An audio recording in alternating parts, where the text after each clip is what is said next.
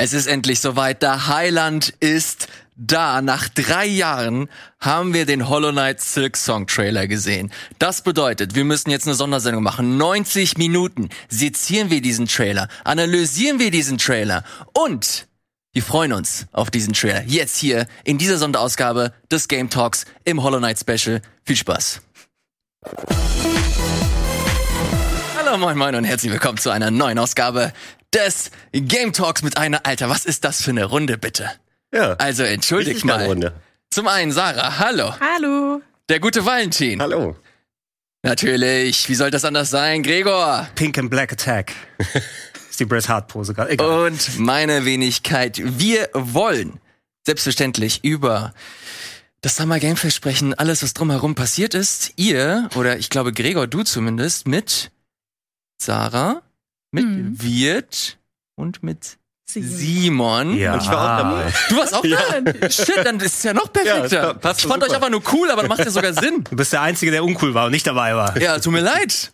Tut mir leid. Deswegen äh, ist diese Sendung da, um mich auch unter anderem mit abzuholen, was so die letzte Zeit passiert ist. Ihr habt ja äh, zumindest die Anfangs-PK und so alles mitbekommen und hier gecovert. Wir wollen uns heute deswegen hauptsächlich um die Xbox-PK kümmern und um ein bisschen so PC-Gaming-Show-Kram mitnehmen. Vorausgesetzt, es gibt was Cooles. Ich gehe mal davon aus, dass wir das ein oder andere hier besprechen werden. Ich habe mir hier so eine kleine Liste gemacht und geschaut, okay, was gibt es neben den ganzen Trailern noch so für Infos? Ihr habt selbiges getan. Ich bin sehr, sehr gespannt, was so eure, ähm, was so eure Meinung ist, generell zu der PK und zu dem, zu dem Flair, das wir dieses Jahr hier mitnehmen.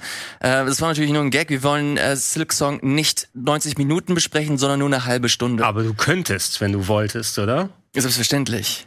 Aber ob das dann so weit äh, gehen wird, das äh, werden wir gleich sehen. Ich weiß auf jeden Fall, dass wir jetzt hauptsächlich mit Redfall starten. Das passt nämlich ganz gut, denn so hat gestern auch die Microsoft PK gestartet. Ist das neue Spiel von Arcane, wird ein Open World Ding. Äh, bevor ich, ich habe mir hier ein paar Details und Infos rausgesucht, bevor ich da jetzt äh, vom Leder lasse, nochmal ganz kurz eure Meinung. Fangen wir direkt bei Valentin direkt an. Ist das überhaupt ein Ding, das dich interessiert? Weil das geht so Richtung Dishonored, Richtung Prey. Das äh, assoziiere ich sofort mit PC-Spielen und PC-Spiele habe ich nur ein Gesicht im Kopf. Das ist Valentins. Ah, das ist schön, dass ich dieses Gesicht etablieren konnte. Ähm, ja, ich weiß nicht. Ich habe noch keine richtig abschließende Meinung dazu. Ich freue mich erstmal, dass es was Koop-Shooter-mäßiges gibt. Ähm, das kann man wohl auch gut alleine spielen, habe ich zumindest gelesen. Aber ähm, ja, mit Freunden irgendwie sowas zusammenzuspielen macht meistens Spaß. Was mich allerdings verstört zurücklässt, ist, dass es so ein bisschen so eine Comic-Optik hat. Also ja klar, sieht alles super realistisch heutzutage aus. Ich meine eher so ein bisschen wie die Ja. Character-Designs sind und so. Und dann aber dieses Blut und Splatter gemischt. Und ich finde, also es spricht Kinder an und dann siehst du so einen Raum. Also Mein, meinst du, der Zeichentrick ist nur für Kinder? nein, Wie aber vermessen ist das denn? nein, das habe ich nicht gesagt, Oh, sondern, oh, sondern ich sehe die Kommentare. Oh shit.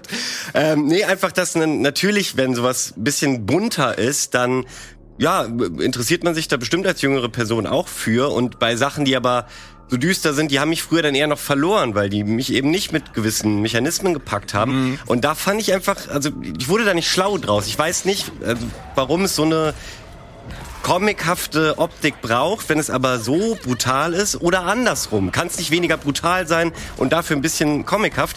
Aber das ist auch nur eine ganz kleine Geschmacksfrage ähm, am Ende wahrscheinlich. Das sieht ganz witzig aus. Ich meine, das Studio hat was drauf, gerade was äh, solche Gefechte angeht.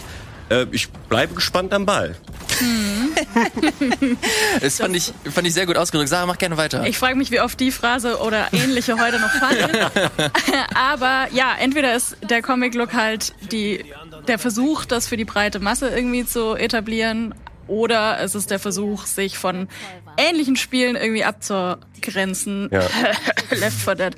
ähm, ja, es sind Vampire statt Zombies. Man hat jetzt das erste Mal irgendwie die verschiedenen Charaktere gesehen mit ihren, mit ihren Abilities, mit ihren Eigenschaften. Es gibt welche, die können Magie. Man hat so eine Art Aufzug gesehen, mit der man die anderen Leute nach oben äh, transportieren kann, damit die von oben schießen können. Es gibt welche, die sind komplett auf ihre Techniken-Skills ausgelegt und ja. Ähm, ich frage mich, ob es wirklich im Solo-Modus so viel Spaß macht oder ob das einfach ein Banger wird äh, im Koop. Und davon kann man ja anscheinend nicht genug kriegen. Also kann die. das wird schon erfolgreich. Das ist das, was ich sagen will.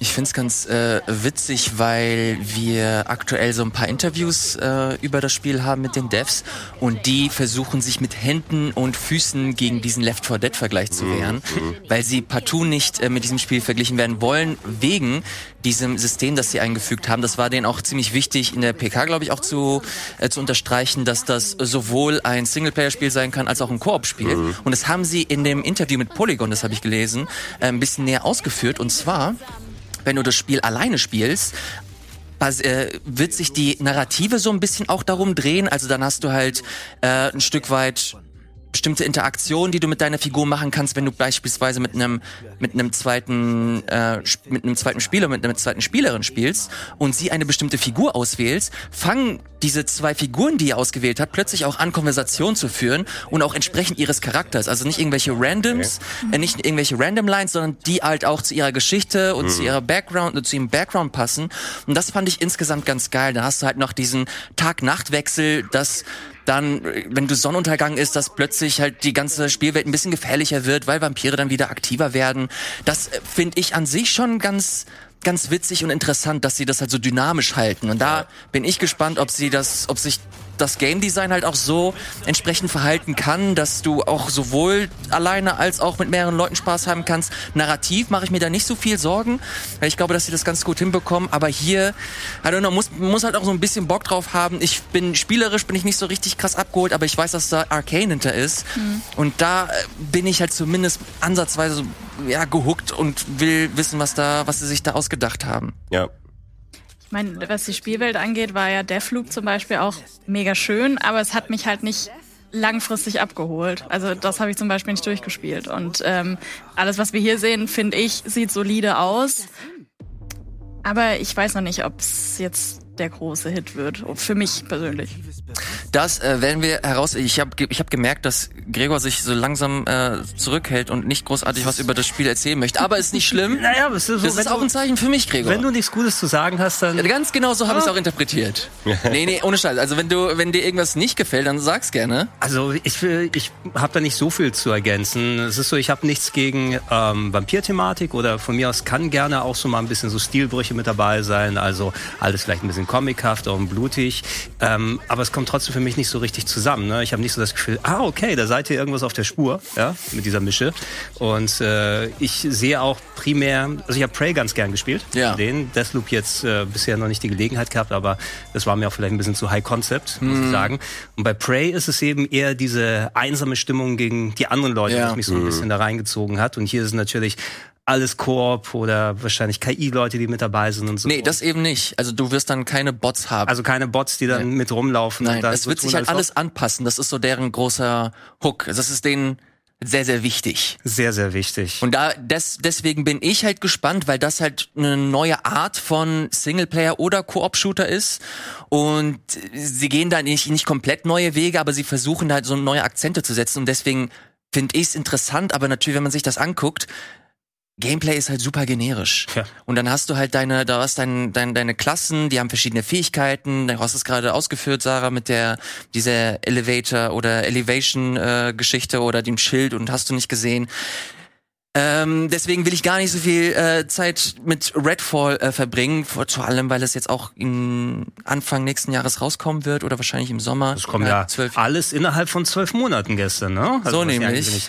Und das freut mich besonders, weil wir direkt schon mit dem nächsten Spiel Ah. weitermachen. Das gilt nämlich auch für den nächsten Titel und das ist Hollow Knight Silksong. So, das ist der neue, ähm, das neue Spiel von Team Sherry und ich will gar nicht, oder was, was heißt ich will, ich, ich muss nicht mehr allzu viel äh, drüber erzählen. Jeder kennt es, äh, jeder kennt den Vorgänger, jeder oder die meisten lieben ihn. Ähm, ich bin nicht ausgerastet, als ich es gesehen habe, weil wir vor zwei, drei Jahren, 2019 war das, wir ein bisschen spielen konnten. Und da hat sich ein bisschen was wiedergefunden, nicht nur thematisch, sondern auch konzeptionell. Ich weiß, wie sich das Gameplay anfühlt und deswegen freue ich mich einfach so krass, wenn das Ding endlich aus ist. Wir haben ein paar neue Mechaniken damit drin, ähm, Na, aber ich bin da mega großer Fan und keine Ahnung, habt da vielleicht einen Tunnelblick. Wie sieht's denn, wie sieht's denn bei euch aus? Machen wir mit, ja, fangen wir wieder bei Valentin an. Äh, du, ich habe überhaupt keine große Meinung dazu, weil ich habe den ersten Teil nicht durchgespielt und zwar nicht, weil er schlecht ist oder so, sondern glaube ich, weil es einfach am Ende nicht so sehr mein Genre ist wie von vielen anderen hier in der Firma. Und deswegen bin ich eher äh, brennend heiß an euren Statements interessiert, weil ich ähm, schon länger verstehen wollte, warum denn alle unbedingt was sehen wollen zu diesem Spiel, weil ich das sowieso so verstanden habe, ja, das ist halt eben der erste, den kann man spielen, den kann man sehen. Ist es nicht einfach more of the same mit ein paar neuen coolen Ideen vielleicht? Ähm, will man es nicht einfach nur haben, anstatt einen Trailer zu sehen? Wie ist das, Sarah? Ich nehme diese Frage ja, und gebe es äh, gerne Sarah weiter. Sie hat auch direkt die passende Garderobe an. muss man muss man auch ein bisschen representen. Das fange ich. Naja, genau das ist mein Problem, was Valentin gerade gesagt hat. Ich will nicht unbedingt einen Trailer sehen, der mich dann am Schluss ohne Datum zurückgelassen hat, sondern ich will dieses Spiel endlich haben, weil, wie du schon gesagt hast, es gab äh, auf der Gamescom diesen einen Stand im Besucherbereich 2019, den ich nicht wahrgenommen habe. Und seitdem ähm, hat sich ja sehr viel verändert und seitdem habe ich das Spiel nicht mehr gesehen quasi und würde aber sehr gerne endlich loszocken können, weil ich nämlich auch glaube, dass sich an dem Gameplay nichts viel verändern wird, also dass das qualitativ so hochwertig bleiben wird, äh, wie Hollow Knight eben ist und was Hollow Knight eben auch auszeichnet. Ähm, und davon will ich mehr. Und das ist eben genau deswegen will man Silksong so dringend, weil es einfach mehr Hollow Knight ist. Und da habe ich Bock drauf. Und das, was man gesehen hat gerade, ähm, dass Hornet jetzt ja auch verschiedene, also sie hat so ein paar andere Angriffsmöglichkeiten. Man hat da schon diese Na ja, Nadelbomben, sag ich jetzt mal, äh, gesehen. Und äh, auch so eine kleine Sequenz, die ein bisschen wie bei Ori anmutet, dass man ähm, vor dieser Lava zum Beispiel weglaufen muss. Ja. Und äh, ja, ich möchte Silksong dringend und ich hoffe, dass es in den nächsten zwölf Monaten wirklich Das ein rauskommt. Vollwertiges Game, ne? Das ist kein Add-on oder so. Nein, Es war als Add-on geplant und ist dann irgendwann so groß geworden, dass das, äh, dass sie sich dazu entschieden haben, dass es ein, äh, ein eigenes Spiel wird. Ich muss ganz kurz einhaken und zwar äh, ist das spielerisch dann doch äh, ein Stück weit anders, weil es sich viel dynamischer spielt. Du bist viel schneller unterwegs. Du hast, du siehst das ab und zu mal, wenn du schlägst, kannst du direkt so ein so ein so ein, äh, ein Salto machen, dich hinter den äh, Gegner äh, manövrieren und so direkt den nächsten den nächsten Schlag machen. Das sieht hier im Trailer halt so, so relativ entspannt aus, aber gerade wenn du das mit dem ersten vergleichst, du hast hier ein viel krasseres Gefühl von von Geschwindigkeit, auch von von Positionierung und hier hast du halt die, du hast die Fäh- äh, verschiedenen Fähigkeiten gerade ausgeführt, das mit den Bomben zum Beispiel. Und davon hast du halt extrem viele Variationen. Also du kannst hier halt so einen richtigen Loadout machen. Du kannst äh, als Bohrer plötzlich halt anfangen, äh, auf die auf die Gegner äh, einzu, einzuwirken. Du kannst Bomben loslösen. Du kannst auf einmal Spinnen beschwören. Da hast du halt extrem viel äh, extrem viel Variation und dadurch, das fand ich auch ganz geil, das äh, haben sie auch in einem Interview damals äh, gedroppt. Jetzt hau ich alles raus, was ich mir über die letzten drei Jahre ange angeeignet habe. Dadurch, dass die Figur ein bisschen größer ist als der Hollow Knight, mussten sie die komplette Spielwelt anpassen. Das bedeutet, dass sie die komplette Welt auch ein bisschen nach, nach in die in die Vertikale ziehen Ja. mussten. Die Räume dadurch größer werden. Du mehr Spielraum mit Hornet hast. Dadurch äh, wird die Geschwindigkeit und das Pacing auch nochmal angepasst. Ist quasi ein neues Spiel, das mega cool ist, okay? Ja, Kommt in den nächsten zwölf Monaten raus. Ich bin äh, sehr, sehr gespannt. Hab nicht damit gerechnet, dass es ähm, im äh, bei der Xbox PK gezeigt wird und Day One im Game Pass. ja, das ist halt der spannende Punkt und deswegen haben sie es ja auch mit reingenommen und ich weiß halt nicht, was das mit dem Spiel macht. Also äh, so es ist ja jetzt wirklich nur drin für diese Ankündigung und ich finde, da kann man auch mal könnten wir jetzt auch mal drüber diskutieren, was das damit macht, dass dieses Spiel direkt da ist, dass sonst äh, sehr viele Menschen wahrscheinlich nicht mehr Geld für dieses Game ausgeben müssen, als sie es eigentlich sowieso schon für einen Abo-Dienst tun würden. Und was das vielleicht äh, ja für Team Cherry bedeutet. Also kriegen die einfach so unfassbar viel Geld von Microsoft, Ja, die- dass sich das lohnt? Oder Also ich bin bin eigentlich fest davon überzeugt, dass sie sich ihrem Wert durchaus bewusst sind. Ruf sie mal an und genau- frag sie. Ne? Sie, also allein die Tatsache, dass egal was für eine Direct irgendwie läuft, dass immer Silksong trendet. Also Ja. das ist der beste Indikator Und das dafür. ging mir mega auf den Sack, muss ich sagen. Unabhängig davon, Naja, wie Silksong oder auch äh, die Leute, die die Spiele mögen, können sich auch darüber freuen. Aber dass so in den letzten drei Jahren bei jeder PK von jedem ähm, Spielehersteller, ja, jetzt kommt Silksong, ist- jetzt kommt das ist Silksong. Internetdynamik. Boah, ey. Natürlich, kann ich, kann ich zu 100% nachvollziehen. Ähm, auf, aber Fakt ist, es ist nun mal so, der, dieser krasse Bedarf ist nun mal da und die wären halt schon sehr doof, sich unter Wert zu verkaufen. Die werden Teufel tun und sich nicht die Millionen von, von Microsoft irgendwie an Land äh, äh, zu holen. Und deswegen äh, gehe ich mal davon aus, am Ende wissen wir halt nicht, was so der Kontext ist und äh, wie, wie die konkreten Zahlen aussehen.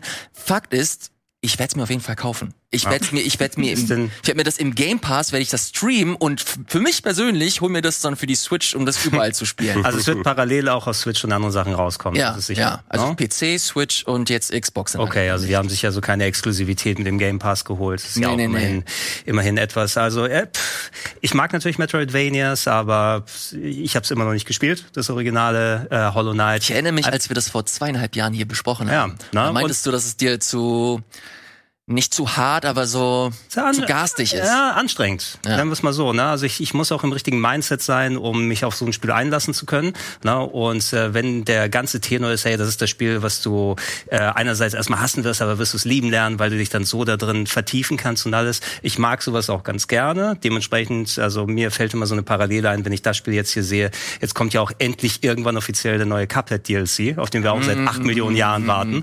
Ne? Und das war zum Beispiel ein schweres Spiel, wo ich mich vertieft habe, als ich das damals durchgespielt habe. Aber äh, ab und zu sage ich mir dann auch bei sowas, möchte ich das jetzt anfangen? Bin ich in dem richtigen Mindset? Und das hat bei Hollow Knight noch nicht äh, funktioniert. Das kenne ich aber gut. Das ist sehr ähm, relevant dafür, wie man Spiel irgendwie ja wahrnimmt, in welchem Mindset man das beginnt. Zumindest auch bei mir. Ähm, aber diese Game Pass-Frage irgendwie, was äh, bedeutet das für die Entwickler? Ich glaube, die werden wir noch ein paar Mal gleich diskutieren, weil wir haben ja noch das Riot-Ding und so vor uns. Ähm, Ja. Es ist einfach ein großes Thema, wo man immer gern mehr Infos hätte. Natürlich würden wir alle gern diese Beträge wissen, die die Studios am Ende von Microsoft zugeschoben äh, bekommen. Aber ich will gar nicht deinen schönen Plan Alles- deswegen alles geh gut. lieber äh, in deinem Text. Alles gut. Äh, Ich habe auch das erste, was ich ähm, Freunden geschrieben habe, als ich mir die die Nummer hier angeguckt habe, ist, dass mir der Game Pass langsam echt unheimlich wird. Dass das halt so umfangreich ist. Ähm, Das ist ja fast schon zu gut. ja, es ist tatsächlich ein bisschen zu gut, um wahr zu sein. Aber wie Valentin gesagt hat, äh, wir können äh, gleich ein bisschen äh, drüber äh, sprechen. Silksong hat Gregor verhältnismäßig kalt gelassen. Vielleicht ist das nächste Spiel eher was für ihn. Und zwar nennt sich das High on Life. Nee, überhaupt nicht. weißt du, eine andere Sache, die ich geflissentlich ignoriere, ist Rick and Morty. I don't fucking care. Okay, du bist die Person, die das immer disliked. Nein, okay, verstehe. also ähm, rein von der Idee her, ähm, als ich mir gestern im Stream angeguckt habe, ich meine so ein bisschen Comedy-Shooter. Du hast ja auch häufiger mal Spiele gehabt, wo die Waffen so mit dir reden. Ich musste an Shadows of the Dam denken vor vielen, vielen Jahren. ja. Äh, damals noch. Und äh, es gibt ja eine große Fangemeinde, die sowas mag. Ähm, es könnte ja durchaus lustig sein. Splatoon in Splatter vielleicht, ne? So von, von der Farbwahl her. Ich habe ein bisschen die Angst, dass die nicht einfach aufhören zu labern die ganze Zeit. Die Scheißdinger. Oh, das kann sein. Jetzt halber die Schnauze hier. Und dann hast du auch noch ein, du hast eine Waffe und ein Messer. Und dann fangen die Ja, er an, gegenseitig Knifey. zu reden. Er heißt Knifey. Wie Ja. cool ist das? Ich Das war auch der Punkt, wo mich der Trailer hatte. Im Final. Ich dachte, okay, es gibt Knife, ich bin am Start. das ist eigentlich ganz witzig. Ja, natürlich, das sind die Rick and Morty Macher, äh, Squanch Games. Ähm, Justin Roiland heißt er, glaube ich, der äh, die Stimmen auch zum Teil gibt. Und hier hast du halt super viele Referenzen. Wir haben gerade so eine Mi-Six-Waffe gesehen. Diejenigen, die Rick and Morty sehen oder gesehen haben, die wissen, äh, die wissen Bescheid. Die ganzen Waffen sprechen mit dir und geben Kommentare ab, je nachdem, wo du dich gerade befindest im Spiel, je nachdem, was für eine Waffe du benutzt, bekommst du andere Kommentare. Das kann ich mir so vorstellen, wenn du das spielst, wenn du das Spiel mehrmals durchzockst mit einer bestimmten Waffe, bekommst du immer wieder neue, äh, neue Kommentare von den jeweiligen äh, Geschützen. Finde ich ganz witzig, ganz interessant und ich habe auch ein bisschen Bock, vor allem das ist für mich ein Spiel, das gucke ich mir im Game Pass an. Das würde ich mir jetzt nicht Ja. für, Ja, für, genau. für 50 Tacken oder so holen. Das ist so perfekt. Gucke ich mal rein, wenn es mich huckt, zocke ich durch und wenn nicht, Ja. lass ich's liegen. Stimmt. Das sieht für mich auch eher nach so einer Kleinigkeit aus. Also das wäre jetzt, glaube ich, auch nichts, wo ich wirklich ohne den Game Pass ewig drauf gewartet hätte und auch horrende Beträge für ausgegeben hätte. Aber ähm, das sieht einfach, ich glaube, so ein paar Stunden habe ich damit Spaß und manchmal ist die Erwartungshaltung ja auch einfach zu hoch und an der Stelle will ich gar nicht mehr als ein paar Stunden Spaß haben. Ich erwarte davon gar nicht ist, also das ist schon genannt, dass es vielleicht ein cooles Feature sein kann, aber ich will es gar nicht mehrmals durchspielen. Ist ja nett mit den neuen ähm, Kommentaren, Ja. aber das ist erstmal gar nicht mein Anspruch daran. Klar, wenn so äh, mindblown am Ende ist und dann, dass ich es mehrmals durchspielen will, hey, dann nehme ich es auch. Aber ich meine so, manchmal hat man ja verspricht man sich ja 60 Stunden davon und das ist auf jeden Fall ein Titel, wo ich mir keine 60 Stunden Ja, von also es, äh, erwarte. ich äh, würde auch beipflichten, das ist perfekt eigentlich für den Game Pass geeignet. Also ich, ich benutze den auch in letzter Zeit häufiger, weil ich mir endlich dann eine Series X geholt habe. Habe das den Game Pass aber jetzt auch schon mal in den letzten Monaten auf dem PC benutzt, ist ja auch fast gleichwertig, ne? so wie du spielen kannst. Und äh, bei sowas, da muss ich so an mein Erlebnis mit The Gunk zurückdenken. Ne? Das ist zwar ein bisschen anders geartet, das Spiel jetzt Ja. hier, aber es war etwas, wo ich gesagt habe, okay, ich lade mal runter, spiel mal so zwei, drei Stunden, aber dann war ich auch okay, damit es wieder zu löschen. Ja. Ne? Wenn es mich gefangen hätte, dann spiele ich es zu Ende. Wenn nicht, who cares? Ja. Ja. Sarah, wie sieht's bei dir aus? Ist das für dich interessant oder eher weniger? Ich werde es mir, glaube ich, angucken. Ähm, wenn mir die Ohren anfangen zu bluten, weil sie nicht aufhören zu reden, dann werde ich es auch schnell wieder löschen. Aber grundsätzlich finde ich einen Shooter mit einer witzigen Story mit Gags äh, ansprechend. Und die haben ja jetzt nie, das ist ja nicht das erste Spiel, das die machen äh, mit den Rick and Morty Creatoren. Die hatten ja dieses, dieses VR-Game Oh ja. 2018 Ich oder guck so. das mal eben nach. Ähm, ich weiß gerade nicht mehr, wie es heißt, aber da gab es auch diesen roten und diesen blauen Bobble. Es tut mir leid, äh, ich bin nicht ganz in der Rick and Morty Lore drin, aber alles, was ich davon Trover bisher- saves the, saves Ja. the universe. Genau, das. Und dann gab es noch so ein Rick and Morty VR-Game irgendwann mal. Und die habe ich beide nicht ges- gespielt, aber grundsätzlich ähm, oute ich mich als nicht Rick and Morty-Fan. Ach, aber das dann doch schon ein paar. Dieses, äh, guckst du gerne? Äh, ich habe die erste Staffel total gefeiert und dann einfach aus Zeitgründen nicht weitergeguckt. Also ich fand es schon toll, aber offensichtlich nicht so toll, dass ich äh, auf die neue Staffel total warte. Aber ich werde sie irgendwann noch gucken. Also es ist jetzt nicht so, dass ich keinen Bock drauf hatte. Aber ich bin auch, also man merkt, ich muss mich auch outen als äh, offensichtlich nicht der Ultra-Fan. Ja, man, man soll es auch nicht sehen, wenn man so eine Serie dann eben nicht geguckt hat. Ich bin mir ziemlich sicher, dass sie mir gefallen würde, wenn ich mir mal die, die Zeit egal, nehmen würde ja. und alles. Ja. Aber es ist auch nicht jetzt irgendwie abwertend den Leuten gegenüber gemeint, die das dann so toll finden. Nee. Ja, also Ja. sollte nicht genau, dadurch, dass ich es nicht geguckt habe, meine ich automatisch, ach, sowas guckt ihr? nee, auf gar keinen Fall. Okay, dann äh, ich versuche euch noch irgendwie hier reinzuholen in die ganze Nummer. Ich will euren Enthusiasmus, aber mir fällt es gerade noch ein bisschen schwer. Ich, ich, vielleicht versuche, kriege ich es mit dem nächsten Spiel hin. Und zwar ist das Forza Motorsport. Oh yeah. So, und hier habe ich stehen, technisch beeindruckend, Fragezeichen, frag Valentin. Das steht hier wirklich. Äh, ja, cool. ist Valentin da. Hast du den im steht 4K das nochmal, hast, hast du das im 4K dir nochmal angeschaut? Weil im Stream ist er nicht so geil Ja, diese Artefakte, da kann man das ja überhaupt nicht bewerten. Natürlich habe ich mir das nochmal schön in feinstem 4K auf meinem nicht 4K-Monitor angeguckt, aber man äh, spart Artefakte ein. Aber darum soll es gar nicht gehen. Mir ist vor allem eins aufgefallen, wir sind natürlich bei Rennspielen jetzt schon länger an einem Punkt, wo das alles einfach sagenhaft aussieht. Und ob jetzt so ein bisschen weniger sagenhaft oder ein bisschen mehr, ist halt am Ende des Tages tatsächlich selbst für Menschen wie mich schwierig. Aber jetzt sind wir gerade an einer guten Stelle, weil die Reflexionen der Reflexionen im Lack die sind auf einem neuen Level. Ich weiß, es klingt wie irgendwie Nein, gib mir aber mehr. Es, ist, es ist true, weil das war sehr enttäuschend bei Gran Turismo 7, ähm, dass die ja kein Raytracing innerhalb der Rennen hatten, äh, zumindest keine R- Raytracing Reflections, sondern nur in den Wiederholungen und auch die waren nicht so crisp wie dort und Vielleicht erzähle ich jetzt auch was Falsches, aber sie erwecken mit dem Trailer den Eindruck, dass auch innerhalb der Rennen diese Reflexionstiefe gewährleistet werden kann. Ja, und ansonsten hat es halt die Zahl hinterm Namen verloren. Offensichtlich wollen sie das jetzt vielleicht immer weiter ausbauen Ja. oder länger ähm, aufrechterhalten. das, wird das jetzt ein. Service-Game oder Es wie? wird jetzt vielleicht ein Service-Game eher. Ähm, ich meine, Sie haben merkt vielleicht selber, jetzt konnten wir das noch mit diesen Reflexionen machen, aber was soll dann bei Forza Motorsport 9 passieren? Also es ist vielleicht auch ganz schlau, das dann einfach nur ähm, vielleicht mal einen Shader zu updaten oder so, aber am Ende halt neue Autos, neue Strecken Ja. und so ein Kram da rein zu patchen und erstmal mit dem Titel jetzt eine Zeit lang zu gehen. Ich freue mich drauf. Der, der letzte Titel ist jetzt doch schon ein bisschen her und damit meine ich natürlich nicht Horizon, da kommen wir ja vielleicht auch gleich noch zu. Aber ähm, der letzte große Titel und vor allem können sie jetzt auch beweisen, dass sie Dinge besser machen werden als Gran Turismo. Und da haben sie einen leichten Stand, weil die sich ja dann doch zuletzt ziemlich in die Nesseln gesetzt haben mit ihrer verspäteten ähm, Einfuhr von Microtransactions. Äh, zumindest haben sie ja am Balancing viel verändert und so. Ich glaube, da haben die gerade einen guten Stand, die Racing-Community zumindest im Mainstream äh, wieder einzufangen. Aber das ist auch das alles, was ich dazu sagen kann und möchte. Weil am Ende ist es äh, eine Racing Sim, ob die dann super tief und gut sein wird, bleibt einfach abzuwarten. Dafür muss man es halt anspielen. Aber ich äh, freue mich tatsächlich immer auf jeden neuen Forza-Teil. Von daher ähm, habe ich schöne Bilder gesehen, bin zufrieden und freue mich drauf. Sag mir, Valentin, muss ich da über Gran Turismo 7 erstmal mit irgendwelchen Dreckskarren ganz langsam um, rumjuckeln oder darf ich gleich in die alten Formel 1 Autos rein? Ähm, oh, die sind je nachdem teilweise unerschwinglich, weil dies, da gibt es so einen Sondershop für, für diese ganz tollen, legendären Wagen. Ähm, wie war denn das nochmal am Anfang?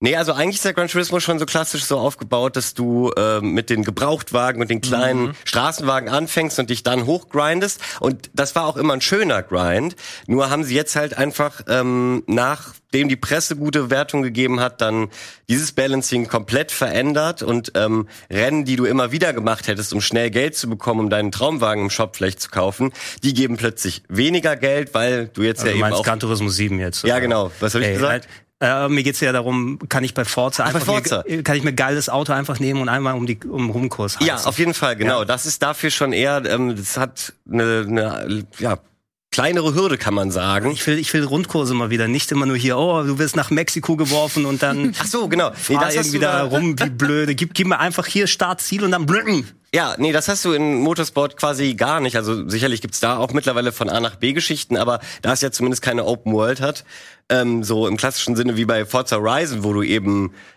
ah, ja im Endeffekt fast nie einen Rundkurs hast, bieten die genau die alte Racing Experience. Also auch die Strecken, die man Also von Formel ist- 1 kennt und so, die sind natürlich alle im, Ich werde es so oder so runterladen, wirst wahrscheinlich eh 200 Gigabyte reservieren müssen. Die kenne ich Ja, auch. das glaub ich auch, Mit, du, der, ja. mit dem Umfang jetzt hier. Nur bei Gran Turismo 7, so schön es ist, ich habe eben nicht den Nerv wirklich, da mal jetzt äh, nur um kurz reinzuschauen, mir den, den ganzen Grind zu geben, weil Ja. es nicht unbedingt meine Art von Spiel ist. Ich weiß, Forza Motorsport versucht immer ein bisschen realistischer zu sein gegenüber dem arcadigen Forza Horizon. Äh, nichtsdestotrotz, äh, also diese Retro-Formel 1-Wagen, mit sowas einfach mal kurz mal einzusteigen, ein paar Runden zu fahren, Deshalb auch Game Pass. Passt ja ganz gut für mich. Ja. Und dann würde ich aber nicht dann, äh, das machen wir, bevor du die spielen kannst, kannst du jetzt erstmal sechs Stunden grinden. Das will ich nicht haben. Genau, ja. Ähm, ich glaube tatsächlich, dass, dass da alles ein bisschen schneller und ähm, einfacher ist. Äh, fahrtechnisch wollen die, glaube ich, mindestens den gleichen Realismusgrad wie Gran Turismo. Aber die Karriere ist halt da einfach schon seit jeher ein bisschen anders aufgebaut.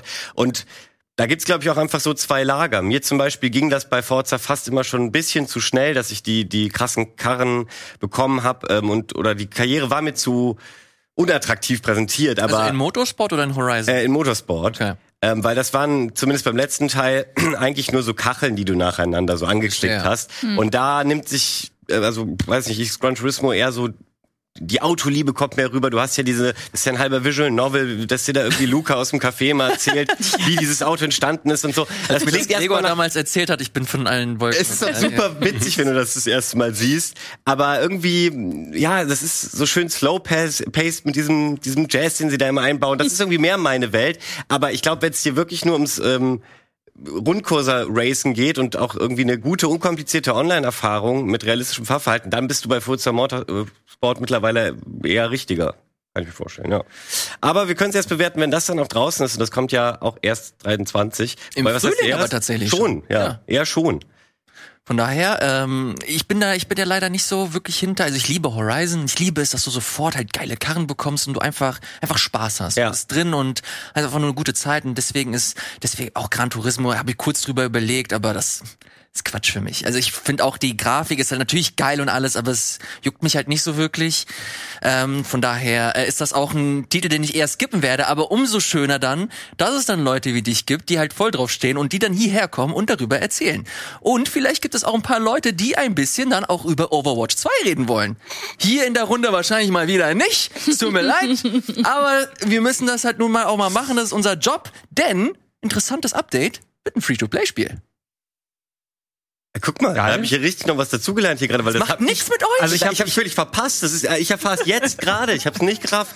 Also ich habe gestern, ich hatte ja die Konferenz da gestreamt und ich habe mich mit Wirt danach nochmal ausgetauscht. Der ist ein bisschen versierter in Overwatch, als ich es bin. Ich kenne es auch nur vom Sehen her und äh, dem ganzen Fantum, was äh, wie die Charaktere hochgejubelt werden und alles. Ich hatte den Eindruck, dass gerade was Overwatch 2 irgendwie so einen schweren Stand gerade momentan hat. Irgendwie, dass nach Mega den, doll, ersten, ja. nach, nach den ersten Streams dann auch die Zuschauerzahlen enorm eingebrochen sind und irgendwie so ein bisschen die den Anschluss wohl verpasst haben gegenüber äh, aktuellen Multiplayer-Online-Games. Ist. Ne? Und ähm, wenn Free-to-Play der richtige Weg ist, um da wieder mal einen Ansatz zu finden, ne? oder dass es endlich mal wieder kompetitiv auch richtig abgeht, das ist ja auch enorm eingebrochen, soweit ich mitbekommen habe, warum nicht? Äh, als jemand, der nie Overwatch gespielt hat, bringt mich das nicht dazu, da einzusteigen.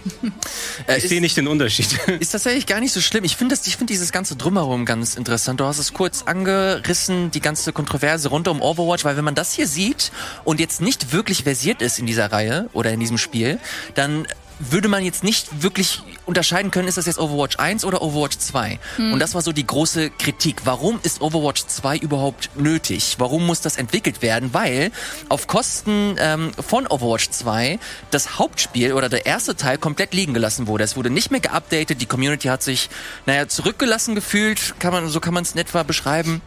Und dadurch ähm, haben solche Titel wie Valorant, Apex Legends und hast du nicht alles gesehen, haben halt deutlich Überwasser äh, gewonnen, zumindest was so dieses Stimmungsbild angeht, das ich zumindest konsumiere. Ich bin halt bin halt kein krasser Shooter und ich spiele Overwatch, äh, Shooter-Spieler, ich spiele Overwatch auch nicht so viel, aber ich finde dieses ganze äh, Community-Ding ganz ganz interessant. Deswegen fand ich den Move, tut mir leid, ich bin hier nur am rumspucken. Deswegen fand ich den Move ganz ähm, ganz cool, dass sie sich gedacht haben, okay, wir setzen jetzt alles auf eine Karte, machen es Free-to-Play und dann gucken wir mal, was passiert. Haben auch direkt einen neuen Hero angekündigt.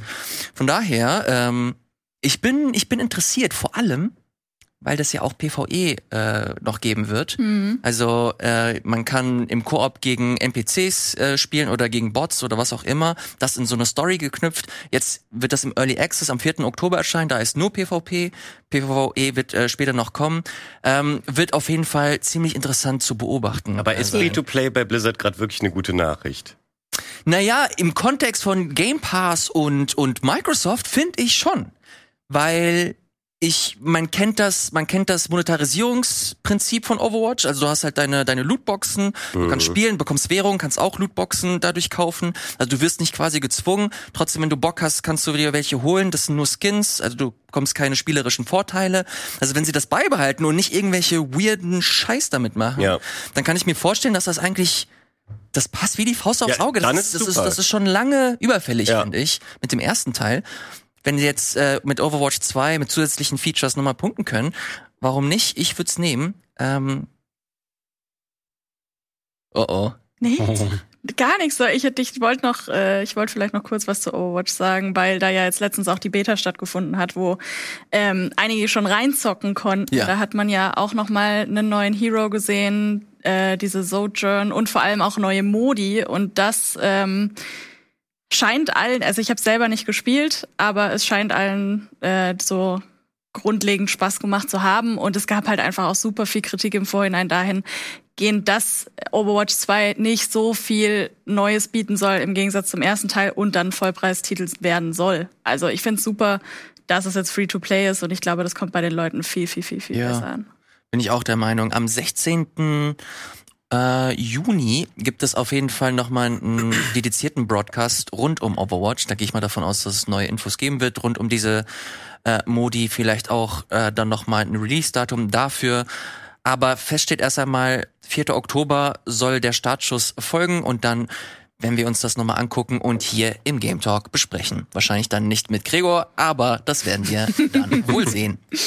Könnt ihr nicht mal jetzt anfangen mit Spielen, die mich interessieren? der ich, Microsoft schon, ich habe schon hier mega panisch auf die Liste geguckt und ich bin mir gar nicht, ich habe das Gefühl verloren, Gregor. Ich weiß gar nicht, ob es hier irgendwas gibt, das dich Naja, ich, ich habe so ein bisschen drauf gehofft, so, ach, ist, ist mal die Zeit angekommen jetzt für Blue Dragon 2 oder so? Nein. Pass auf, ich hab- es war, es war recht wenig japanischer Kram dabei. ich habe hier was, ich habe hier was. Hast du was für mich? Ja. Okay. Persona 3, Persona 4 und Persona 5. Moment. Persona 3 Portable, Persona 4 Golden und Persona 4 Royal. Selbstverständlich. Selbstverständlich. Äh, schöne Überraschung, ja. Es war ja irgendwie schon ein paar Stunden vorher so äh, gerüchteweise durchs Internet gegeistert, dass da eine Ankündigung kommt. Und ich meine, vor knapp, wann war es jetzt so zwei plus Jahre her, hatten wir jetzt überraschend den äh, Port von Persona 4 Golden auf dem PC bekommen, wo ich dachte, okay, jetzt äh, fängt das endlich an, porten sie die ganzen Sachen äh, aus dem PlayStation Gulag raus, ne, dass man nicht mehr die alten PlayStation-Konsolen braucht, um es zu spielen. Ähm, die drei Titel werden jetzt jetzt gestaffelt in den nächsten Monaten oder im Laufe des nächsten Jahres mit angefangen mit Persona 5 Royal dann direkt im Game Pass kommen auf Xbox, äh, Windows 10. Äh, wird auch geben, kam vorhin die Nachricht, dass du es auf äh, PlayStation 5 als auch Steam dir holen kannst. Switch wurde nicht erwähnt, soweit ich gesehen habe. Das ist vielleicht für einige Leute noch äh, wichtig, aber mittlerweile hat man ja die Alternative dann mit dem Steam Deck zur Not dann das Ding portabel zu machen. Ja. Ähm, super, dass die endlich mal rauskommen. Ich bin gespannt, ob du dann, also jetzt im Trailer sieht man es hier nicht so direkt, aber ob du auch durchgehend zum Beispiel 60 FPS dann haben wirst mit Persona 5. Uh, Weil das das ist ja auch ein äh, PS3-Spiel, im Grunde musst du sagen, ne, inklusive der Updates, die du gekriegt hast. Ähm, verbessern die noch was an Persona 4 Golden gegenüber der PC-Version? Was wird da angepasst?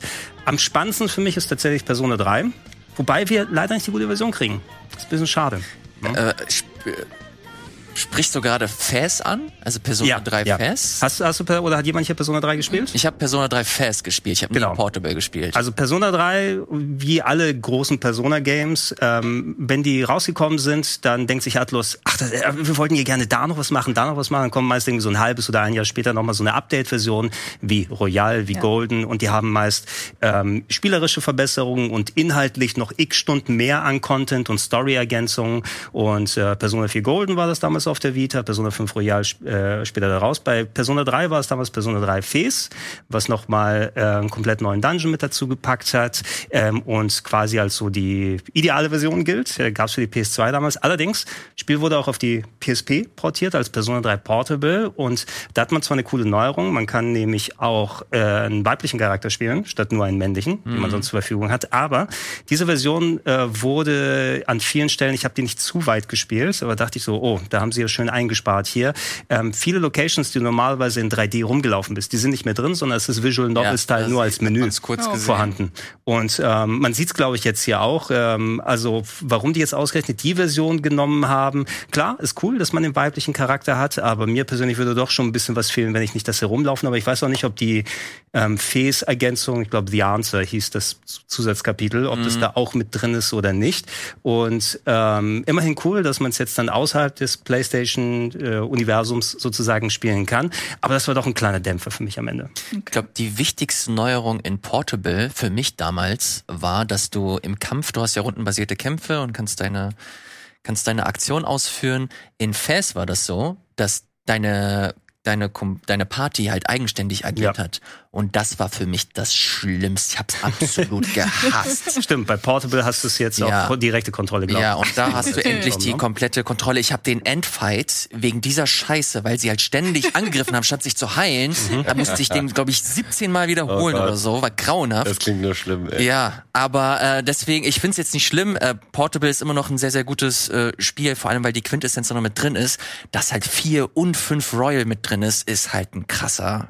Ja, und, Kinder. und eben Game Pass, ne? So ein bisschen so wie die, die Yakuza Ja. Collection, die sie sich vor einem Jahr oder zwei geholt haben. Da gab's ja auch so ein bisschen gestaffelt, mal Yakuza 3, Ja. 4, 5 und so. Ähm, coole Ankündigung. Ich glaube, das daran haben sie darauf gesetzt, weil sonst hätten sie ja kaum was Japanisches drin. Ja. Ey, Royal ist so ein unfassbar gutes Spiel. Das Timing könnte auch nicht besser sein, weil ich habe letztens entschieden, ich will das unbedingt nachholen und jetzt kommt das für den PC äh, und ich kann es auch noch auf meiner Lieblingsplattform spielen. Ähm, Welche? Werde ich auch auf jeden Fall machen. Switch. Nein. Ähm, aber Persona 5 Royal, meine ich, gab's doch letztens auch, äh, wenn du die PS5 besitzt, in diesem ganzen All-Time Classics-Ding um. Hm, Ich meine, es hab war die Nicht-Royal-Version. das Das war das Hauptspiel und die Royal-Version ist halt so viel besser als Okay, das da habe ich es auf jeden Fall gespielt. Aber dann ist das nicht Royal. Leider auch nicht, die Saves kannst du ja auch nicht übernehmen, weil es Ja. unterschiedliche Spiele sind. Was auch so so dumm ist. Strange, ja. Ja, Ähm, äh, aber coole Sache. ja. also immerhin ein schöner Get äh, und hoffentlich äh, kommen noch mehr Atlus-Sachen dann auf PC heraus. Die haben sich ja so lange davor gesträubt, ey. Aber jetzt kommt's langsam. Ich bin, ich bin happy. Also es kann gerne, gerne so weitergehen. Hm. Ich habe gerade geguckt, okay, was kann, was kann ich noch holen, damit ich, damit ich Gregor irgendwie noch mit rein. Ja, es ist das, das große Game am Ende. Ne? Ja, Weißt das du, wollte ich tatsächlich auch direkt jetzt als nächstes mal rausballern. Wir müssen mal ein bisschen über Starfield sprechen, weil es bietet sich an, äh, der gute Valentin ist ja auch am Start. Und äh, der hat nicht nur No Man's Sky wie ich gespielt, sondern auch Star Citizen. Ja. Und ich glaube sogar Elite Dangerous, oder? Ja, also am wenigsten von den drei Ja. Titeln, aber auch ein bisschen. Ich kann die auf jeden Fall mittlerweile alle ganz gut miteinander vergleichen. So, Valentin, nimm uns mal so ein bisschen mit. Was, was hat das, was hat das mit dir gemacht, als du das gesehen hast? Weil ich, ich komme zu meiner, zu meiner Meinung gleich, aber am Ende hat mich das Spiel so ein bisschen zwiegespalten zurückgelassen. Wie sah es bei dir aus? Äh, ja, mich auch, aber erstmal hat mich natürlich der Trailer beziehungsweise die Gameplay-Präsentation äh, schon hoch erfreut, weil ja, alle, die sich auch nur grundlegend für Space und dieses Projekt von Bethesda interessiert haben, wollten natürlich endlich mal was von dem Spiel sehen. Und von den Bildern war ich dann doch ähm, ja, beeindruckt wäre ein bisschen zu viel gesagt, aber äh, die haben mich zumindest nicht enttäuscht zurückgelassen. Das ist ja auch schon mal viel wert. Ähm, erstmal haben, glaube ich, alle darauf gewartet, was macht Bethesda engine-technisch. So, das war ja, da waren sie ja gerade mit Fallout 76 hart in der Kritik.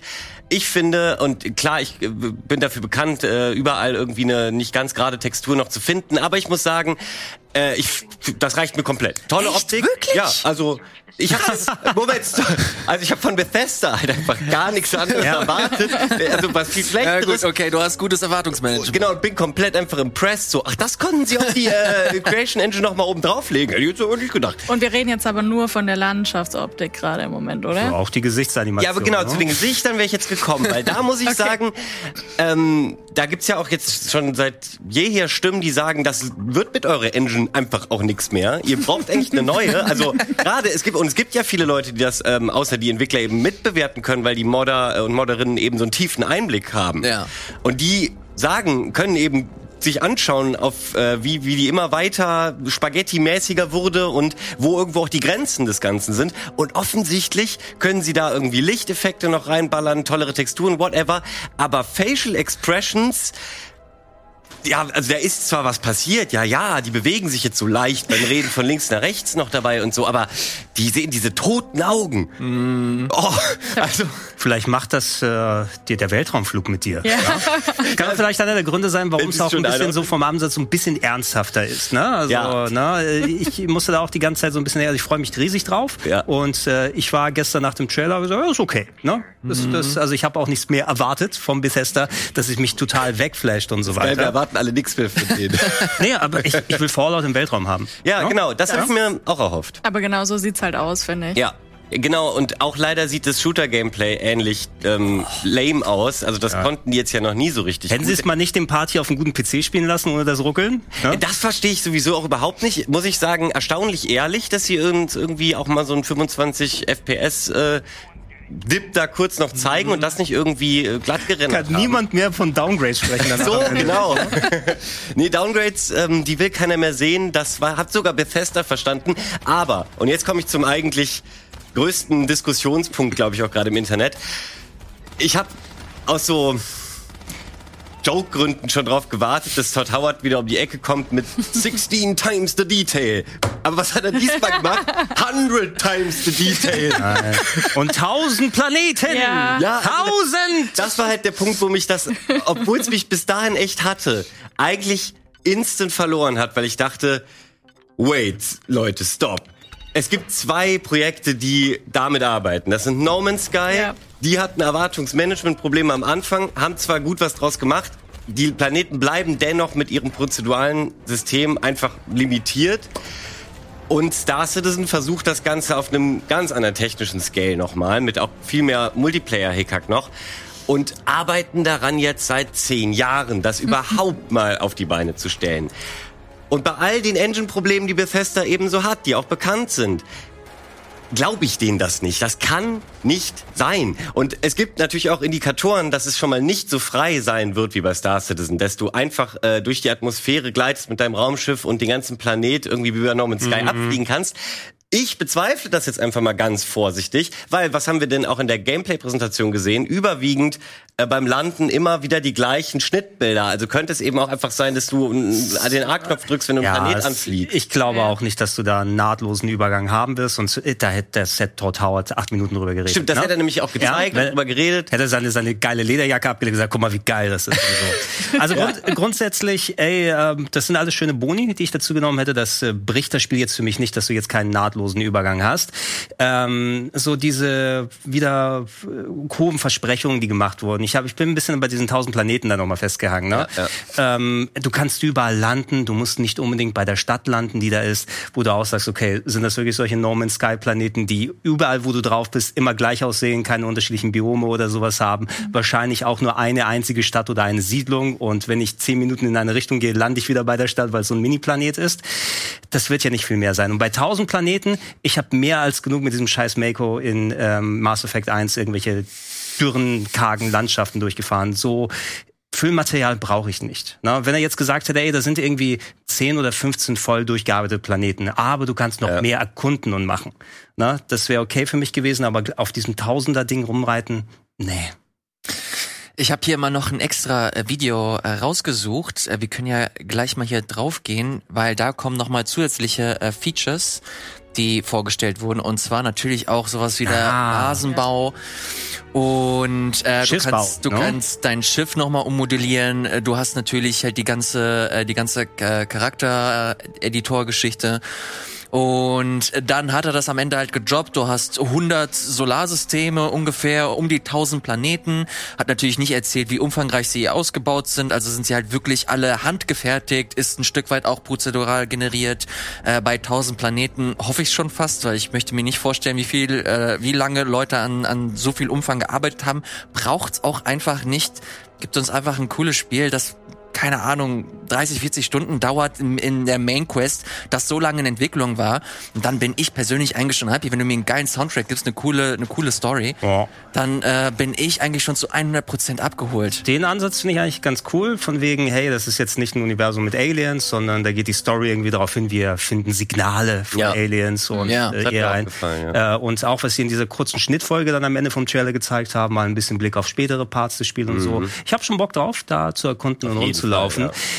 Ich habe weniger Bock drauf auf diese ganzen Baugeschichten, die da drin sind, weil ich habe das Gefühl, das ist so, wir haben das bei Fallout 4 gehabt. Jetzt Ja. musst du an allen Ecken und Enden dann irgendwelche Schrauben und äh, dann äh, Bleche einsammeln. Das war bei Fallout 4, glaube ich. Ne? Da musst Ja. du immer irgendwo Messingbleche finden und dann Ja, kannst das du geil Schlimmste Sachen aber, dass dich ein prozeduraler Preston Garvey die ganze Zeit anruft und Oh. sagt, hier ist wieder irgendwas passiert, komm schnell, hier muss was gelöst aber werden. wenn, sie der, das wenn, machen, wenn, wenn der Preston Garvey direkt anruft, das finde ich toll. so sein Kopf in einem wir, können, geil. wir können gleich nochmal über Basenbau sprechen. Hier zeigen die uns das erste Mal Raumschiff-Gameplay. Das Ja. war ja auch nicht so wirklich bekannt, ob Ja. das jetzt nee, der genau, Fall sein wird das war oder völlig nicht. unklar. Und Die- ich war total überrascht. Also hast du und hast du da Bock drauf bekommen, weil ich ich wusste nicht irgendwie mit mir mit mir was anzufangen nach dem nach dem Material, weil keine Ahnung, vielleicht bin ich halt einfach so ein bisschen verwöhnt will ich schon gar nicht sagen von No Man's Sky, weil die ja doch einen, anderen- einen anderen Weg gehen. Es Ja. ist, glaube ich, nicht so ganz ausgearbeitet. Aber ich fand das jetzt, ich habe gedacht, das wird so ein krasser Step, den man deutlich spüren wird. Aber irgendwie war das, oder habe ich das nicht gemerkt? Ich habe wirklich gedacht, das wird jetzt ein Triple A No Man's Sky.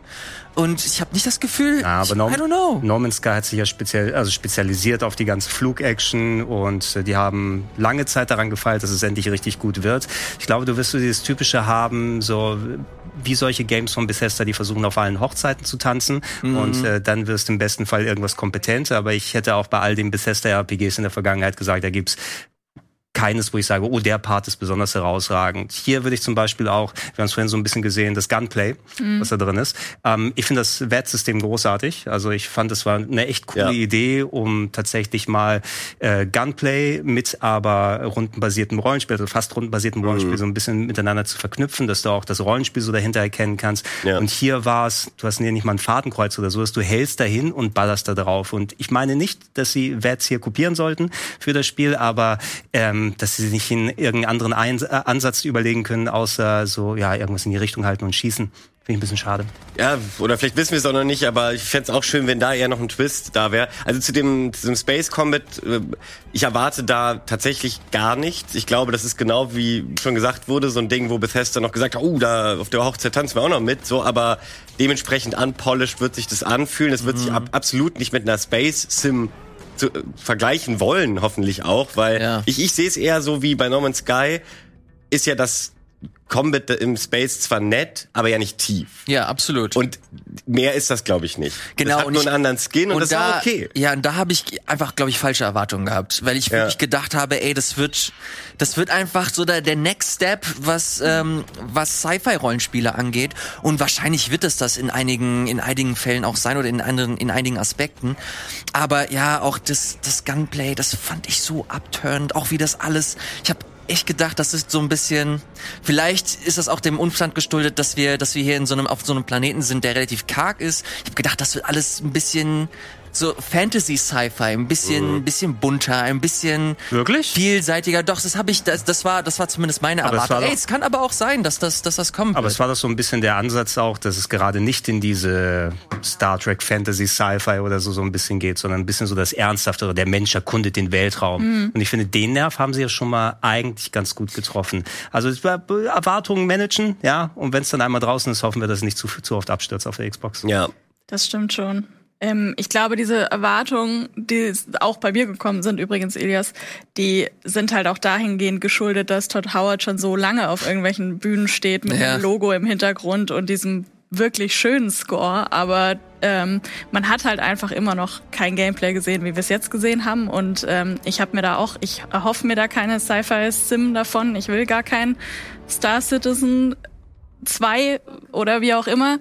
Ähm, und deswegen bin ich mit dem, was wir jetzt gesehen haben, auch so ein bisschen mehr oder minder ratlos zurückgeblieben, was meine eigene Erwartung an das Spiel angeht, weil ich wünsche mir ein geiles RPG im, in Space und davon weiß ich einfach immer noch zu wenig von genau dem, was Gregor gerade gesagt hat, von diesem, die Menschheit fliegt ins All und erkundet da alles und was sind eigentlich die Fraktionen, wer, wer hat da eigentlich mit wem, weshalb Probleme und was kann ich in dem ganzen Ding unternehmen dagegen. Ich will gar keine Spaceships bauen und mit denen nahtlos auf Planeten fliegen. Ich will einfach No. nur ein cooles Rollenspiel Aber genau, und das ist auch ein Riesenproblem, weil das wollen Leute, aber eigentlich nicht die, die ein Fallout in Space wollten. So. Deswegen verstehe ich ehrlich gesagt gar nicht, wie sie auf die Idee kommen konnten, nur aus diesen Marketinggründen, ähm, also ist jetzt mein Vorwurf an sie, da noch diese ganzen Elemente draufpacken. So, das mit dem äh, Spaceship gestalten finde ich noch das Coolste, weil da merkt man schon, dass das heute ähm, in fast jedem Genre total beliebt ist, dass du dich customizen kannst. Und das ist ja in dem Fall bist du ja der halbe Charakter ist ja das Raumschiff in so einem Spiel. Das finde ich noch okay, aber den Basenbau hätte es nicht gebraucht. Dieses Planetenfeature hätte es nicht gebraucht. Noch nicht mal das Space Combat hätte es wahrscheinlich gebraucht. Für das, was, glaube ich, ursprünglich mal angekündigt und eben auch erwartet wurde. Und deswegen, ich bin gerade an so einem Stand, wo ich so viel halt auch schon von Bethesda erlebt habe, dass ich eher vor diesem Spiel warnen möchte. Also ich will sagen, nein, also, nein, ich meine, lass mich das einordnen. Aber äh, Erwartungsmanagement ist heute einfach wirklich das Wichtigste, um Ja, ähm, am Ende nicht komplett traurig da zurückgelassen zu werden. Und ich glaube, die zeigen das mal wieder ganz, ganz toll. Aber es wird ein reines Bethesda-Bugfest, wenn es rauskommt. Es dauert ein halbes Jahr, bis es okay spielbar ist. Und dann wird man an jeder Gameplay-Mechanik, außer vielleicht dem typischen Elder Scrolls Fallout-Ding, was sie einfach nur ein bisschen weiterentwickeln oder so, wird man feststellen, ach so, ach, das ist nur so, ah, das ist nur so ein Skin von einem Element. Und deswegen will ich nur sagen, erwartet eben keinen Star Citizen Plus. Äh, Bethesda macht seinen RPG-Kram, den sie gut können. Ich glaube, es wird nicht, nicht so, wie sie es uns versucht haben zu präsentieren. Naja, ja, tell me sweet little lies. Ja, ne? genau. Ähm, darauf beziehe ich hat, mich halt auch ein bisschen. hat jemand von euch The Outer Worlds gespielt? Äh, nicht, nicht durch. Nicht durch. Ich ne? auch nicht, aber das ich erklärt, das erklärt aber einiges, ja. Wieso? Nein, weil The Outer Worlds äh, ist ein Spiel, was ich finde eigentlich ganz spannend anfängt, weil es ist ja essentiell Ja. Fallout im Weltraum. Ja. Ne? Er nimmt aber diesen parodistischen Ansatz nochmal ganz nach vorne und äh, ich finde leider, da, das erledigt sich auch sehr schnell der Gag, ne? weil du merkst, dass alles doch recht limitiert und sehr klein und gedrängt ist und so und äh, da merkst du, du brauchst so ein bisschen mehr Platz zum Atmen, ob es die Locations sind, die du untersuchst oder die Quests, die du erledigen kannst und ich bin am Ende, obwohl mir das Spaß gemacht hat, und ich habe sogar, sogar gespeedrunnt einige Zeit, relativ ernüchtert äh, bei The Outer Worlds zurückgeblieben. Ne? Und gegenüber The Outer Worlds sieht das hier besser aus. Ja. Ich habe es auch irgendwann aufgehört. Ich habe es war auch so ein typischer, ich las mir beim Game Pass runter Moment und ähm, hatte mir da auch irgendwie mehr von dieser Ironie und von diesem ja, von diesem Spaß daran, von dem Humor erwartet und hab's dann halt wieder gegen irgendwas ausgetauscht, was dann wieder aktuell Mhm. auf der Platte lag. Wisst ihr, was äh, getrendet ist, als äh, Starfield gezeigt wurde? Schicke Lederjacken. No Man's Sky. Ah. Geil, ja. Nein, also ich habe die lauter Memes da gesehen von No Man's Skyrim, haben alle geschrieben. Oh ja, Ja. stimmt, das hab ich auch viel gelesen. Oh, ist gut. Ganz geil, ne? Naheliegend, aber Ja, aber das wird's machen? halt nicht. Ja, ey, und das ist mein letzter Satz dazu. Ich verstehe nicht, warum sie dann in dem Trailer auch so einen Elementeabbau gezeigt haben, wie aus No Man's Sky. Und es hieß auch genauso. Äh, Eisen, FE, Mhm. es ist halt genauso aus wie No Man's Sky, wo ich denke, also ich, wir sind ja beide Fans von No Man's Sky und finden auch toll, was sie daraus gemacht haben. Aber wir brauchen doch jetzt kein zweites No Man's Sky. Wir wollen doch ein anderes Spiel haben. Warum zeigen sie also drei Sachen, die vor allem so No Man's Sky unique sind? Natürlich ist doch jetzt klar, dass sie sich diesen Komm, Aber aber, Eisen ist nicht No Man's Sky. unique. Das haben die schon auch im Chemieunterricht so gemacht. Aber okay, nennen wir ein anderes Spiel, wo man so krass nur Ressourcen in Space abbaut. So, das ist schon ein krasses Feature von No Man's Sky. Von Anfang bis also Ende es ist, gewesen. es ist halt ein wichtiger Teil des Gameplay-Loops von ja, und vor allem ist er ähnlich designt gewesen. Das ist sozusagen meine Kritik. So diese ganzen Einblendungen und so äh, hatten leicht andere Border, aber an sich Nee, es das ist- ist gleich in Grün. Es ist halt super offensichtlich, dass sie sich da auch ein Stück weit, also sie haben sich das Spiel mal angeguckt Ja. während der während der Entwicklung, was auch legitim ist. Also keine Ahnung, wenn wir wenn wir über Also natürlich ist das äh, legitim. Ich meine, meinte das jetzt also Um zu gucken, dass man nicht aus Versehen das Gleiche macht. ge- generell klinge ich gerade wie ein Hater, aber abschließend kann ich sagen, ich freue mich drauf. Ey, das sind wir, aber ich ich freu, ich, hab Ich da bin nur skeptisch. Bock. Ich habe voll Ja, Bock. ich hab da- ich will ein geiles Rollenspiel Ja, Space. ich, ich bin halt, wenn ich das vergleiche mit meinen Fallout 4 Erwartungen damals und was ich da mal am, am Ende bekomme, ich bin auch leider echt enttäuscht von Fallout 4 damals gewesen. Ja. Als ich das vor ein paar Legitim. Wochen hier im, Ga im Game Talk äh, erzählt habe, habe ich sofort drei, vier Kommentare abbekommen, die mich sofort in, den, in, in die Hölle gewünscht Moment, haben. es gibt eine Fallout 4 Defense Force? ja, tatsächlich. Ich habe sie kennengelernt. Also ich, ich kann mir auch gut vorstellen, ich kenne auch Leute, die es absolut geliebt haben und alle Achievements geholt haben bei Fallout 4. Also ich kann es absolut danach vollziehen. Aber man muss jetzt nicht unbedingt Bethesda verteidigen. Ja. Ähm, meint, meint ihr, diese, diese, diese paar Monate Verschiebung, die die jetzt gekriegt haben, meint ihr, reicht das oder so? Ich glaube, das war sehr gut, dass sie das gemacht haben. Ich glaube, die sind sich durchaus bewusst ihrem, ihrem Ruf, dass sie Spiele veröffentlichen, die halt alles andere als sauber sind äh, zur Veröffentlichung.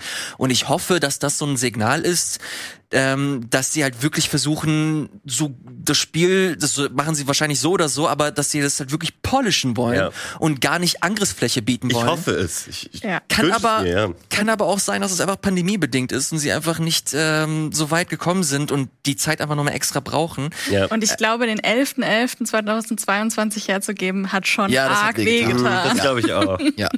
Irgendjemand musste Todd Howard sagen, es gibt keinen 22. 22. Was? Naja, ähm, ich, ja, ich glaube, wir werden uns, jeder wird sich das angucken und äh, Ist ja im Game Pass. ist ja im Game Pass. Interesting. Äh, Starfield, wir werden höchstwahrscheinlich noch die nächsten Monate immer mal wieder was davon sehen. Ich glaube, die Marketingkampagne hat gerade erst so richtig angefangen. Von daher, wir werden uns noch vor Starfield fürchten, vor dem ganzen Output, den, vor dem ganzen Output, den die haben werden. Ähnliches wird es wahrscheinlich auch zu Diablo 4 geben. Da haben wir jetzt auch endlich neues Material gesehen. Wir wissen, wann es rauskommt, 2023, innerhalb eines Jahres. Deswegen schränkt das ein bisschen ein, spätestens Sommer 2023. Wir haben eine neue Klasse gesehen, den Necromancer. Und wir haben ein paar neue Infos bekommen, wie zum Beispiel, dass es halt Crossplay und Cross-Progression geben wird. Dass du halt Xbox, PC, PS4 oder PS5 auch, I don't know, wurde natürlich nicht erwähnt. Äh, Jetzt stand jetzt, ich gehe mal nicht davon aus, aber kann sein, dass das jetzt in diesem Moment schon wieder veraltet ist, diese Aussage. Und halt diese große, ja, die große Neuerung, dass sie wollen, dass du halt deutlich individueller dieses Spiel spielen kannst. Das bedeutet, dass du nicht wie in Diablo 3 deinen kompletten Charakter nur auf Basis deines Equipments ähm, weiterentwickelst, sondern dass du halt diesmal riesengroße Talentbäume hast. Und wie sie, wie haben sie das damals genannt? Ich weiß es nicht mehr. Du hast einen Charaktereditor, du hast äh, verschiedene Skillmöglichkeiten. Du hast ja die verschiedenen Klassen. Da haben sie bei GameSpot äh, im Interview erzählt, dass du, wenn du zum Beispiel den Necromancer nimmst, dass du zum Beispiel die Art der Skelette auswählen kannst, die du beschwörst. Also dass das Offensivskelette sind oder mehr defensiv. Äh, da gepaart mit deinen Skills und mit deinem Equipment kannst du dir halt so einen Charakter bauen, der sich halt deutlich abhebt äh, von den äh, Charakteren, die du mit deinen Kollegen oder Kolleginnen spielst. Und äh, das soll so der ähm, ja so das Merkmal von diesem Spiel sein, also das Best of Three Worlds, Diablo 1, 2 und 3, hier und das gepaart mit einer Open World. Und jetzt fängt es langsam an, für mich zumindest so zu bröckeln, weil ich nicht weiß, ob das mit der Open World funktionieren wird oder nicht. Sie meinten, dass du jederzeit überall hingehen kannst, ist nicht linear. Ähm, egal, was du machst oder was du machen möchtest, das Spiel lässt es und erlaubt es. Und ich finde es auf dem Papier mega spannend, weiß aber nicht, ob ich Bock drauf habe, in dieser ESO-Perspektive eine fette, große Open World zu spielen. Ich habe jetzt sowas wie Divinity Original Sin nicht gespielt, soll auch mega geil sein. Ähm, deswegen hoffe ich und ich gehe mal davon aus, dass sie da einen guten Job machen werden. Aber genug von mir, ich bin kein Diablo-Experte. Ähm, möchte ich es auch euch nicht direkt attestieren, aber zumindest eure Meinung möchte ich hören und die von Sarah als erstes. Äh, ich bin auch keine Diablo-Expertin. Ich habe ein bisschen Diablo gespielt, aber was mir halt direkt aufgefallen ist, ist, warum an einer so etablierten Marke und an so einem äh, etablierten System vor allem, an dem Gameplay, dass man Diablo einfach zuordnet, so viel verändern. Also wollen Fans davon eine Open World, die dir genau was bietet, außer das Ganze zu öffnen und tendenziell Platz für, für, für Lehre zu bieten. Also ich weiß nicht, was da drin passieren soll, dass es sich lohnt, aus Diablo ein Open-World-Game zu machen. Das haben wir bei Elden Ring damals auch gesagt. Ja. Und auch das hat seine Kritiker, auch wenn die nicht so oft zu Wort kommen auf diesem Sender. Die, War, war, war noch ein paar Monate, dann schlägt die Stimmung. Was, du magst immer noch Elden Ring? Gregor, ich kann das gar nicht bei dir einschätzen. Ist das ein Spiel, das dich interessiert? Nee, ich habe viel davon mitbekommen, weil das war so eins der meistgespielten bei mir damals im Internetcafé. Also ich habe so viele Diablo 2 Runden damals, haben es ohne Ende gezockt. Aber meins war das nie so wirklich ganz. Es war so irgendwie eins von diesen typischen PC-Spielen für mich. Ey,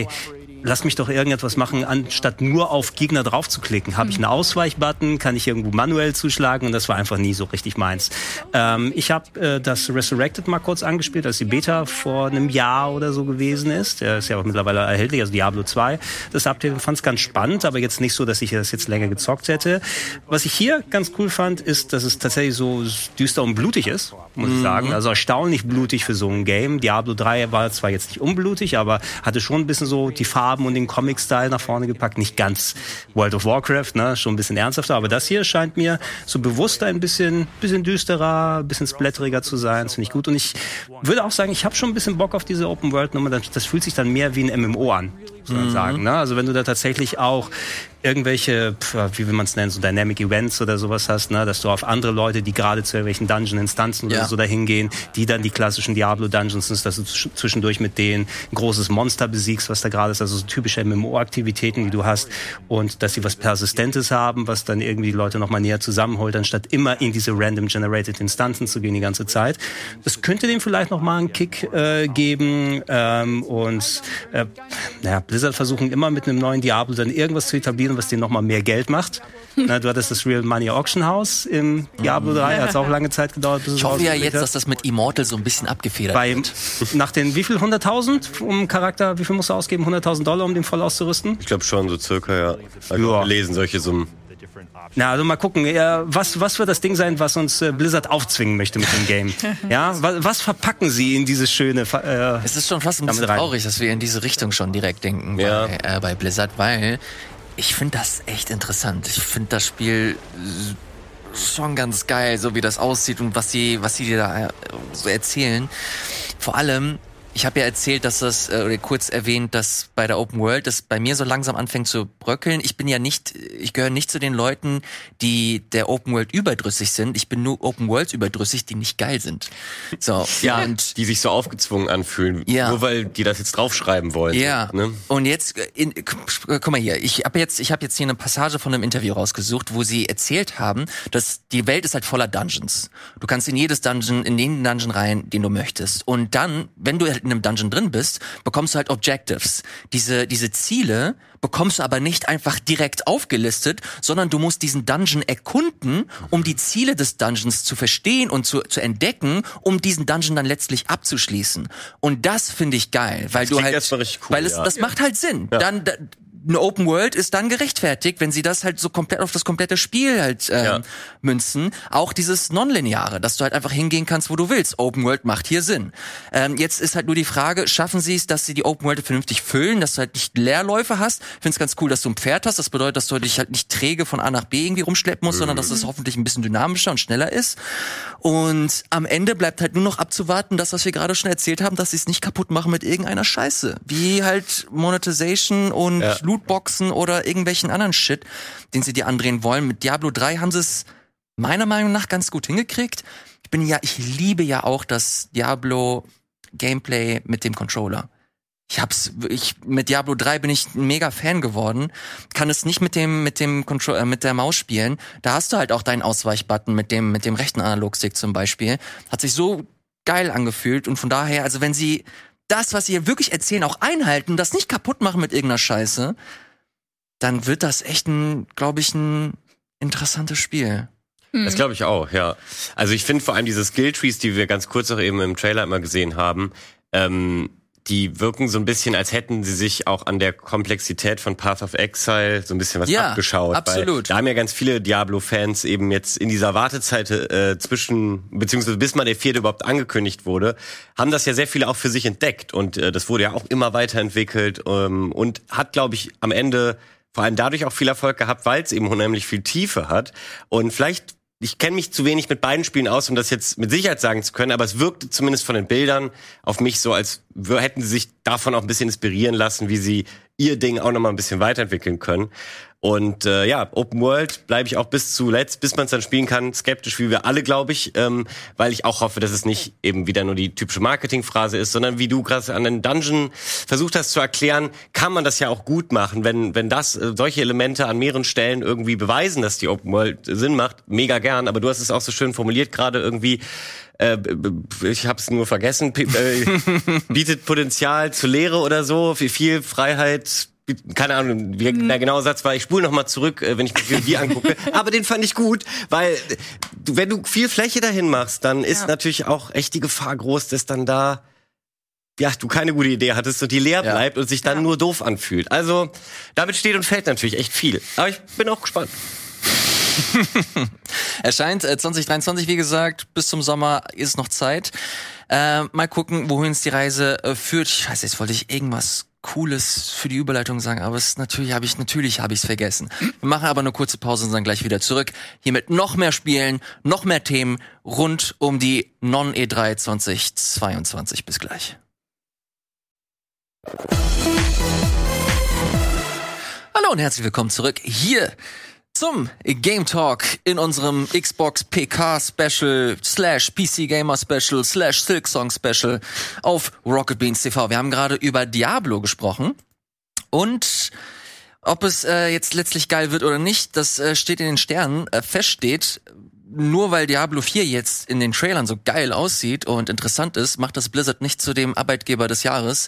Ist immer noch wichtig, immer mal wieder zu erwähnen, äh, dass äh, gerade jetzt aktuell äh, super viel passiert. Äh, Ravensoft, die sich dafür auszeichnen, dass sie die äh, Game-Tester der Warzone-Reihe zum Beispiel sind, die haben sich äh, jetzt dazu, oder sie haben jetzt beschlossen, dass sie sich von einer Gewerkschaft vertreten lassen wollen. Jetzt sind sie äh, dabei, die verschiedenen äh, Verhandlungen zu, zu führen. Und das ist ein riesengroßer Prozess, auch super interessant, dass Microsoft direkt angekündigt hat, okay, wenn es eine Gewerkschaft geben wird, dass sie direkt anerkennen werden, ist auch jetzt nicht super selbstverständlich, aber was bleibt denen anderes übrig? Ähm, äh, ganz äh, witzig und interessant, nur wichtig zu erwähnen, dass das jetzt alles nicht makellose Publisher sind, sondern immer mal wieder in den Kontext setzen, dass da oder dass die Entwicklung dieser Spiele alles andere als rund läuft. Okay, Schön, dass du das gerade sagst. Da möchte ich nur mit einem Satz einhaken und mich ganz kurz rechtfertigen, weil ich habe ja meine Statements jetzt immer sehr negativ aufgezogen und bin dann so geendet, ja, aber eigentlich habe ich schon irgendwie Lust drauf. das Ding ist, das kommt aber halt daher, dass so viel passiert ist in den letzten Jahren, sowohl was mon zweifelhafte Monetarisierung angeht, interne äh, Skandale und all den ganzen Kram. Ja. Ich bin's irgendwie einfach auch leid, so blind zu vertrauen, weil der Trailer geil war. So, der, der, ich habe mich zu lange auch enttäuschen lassen sozusagen und deswegen gehe ich da einfach, das merkt man vielleicht ein bisschen, mit so einer ganz neuen Vorsicht ran. Und ich, Das ist aber ganz gesund, finde ich. ich glaube am Ende nämlich auch, weil was kommt dabei heraus? Ich habe überall recht niedrige Erwartungshaltung und wenn dann einfach was mal wieder makellos geil ist, werde ich weggeblasen. Von daher, ich würde euch das da draußen auch so empfehlen. Ja.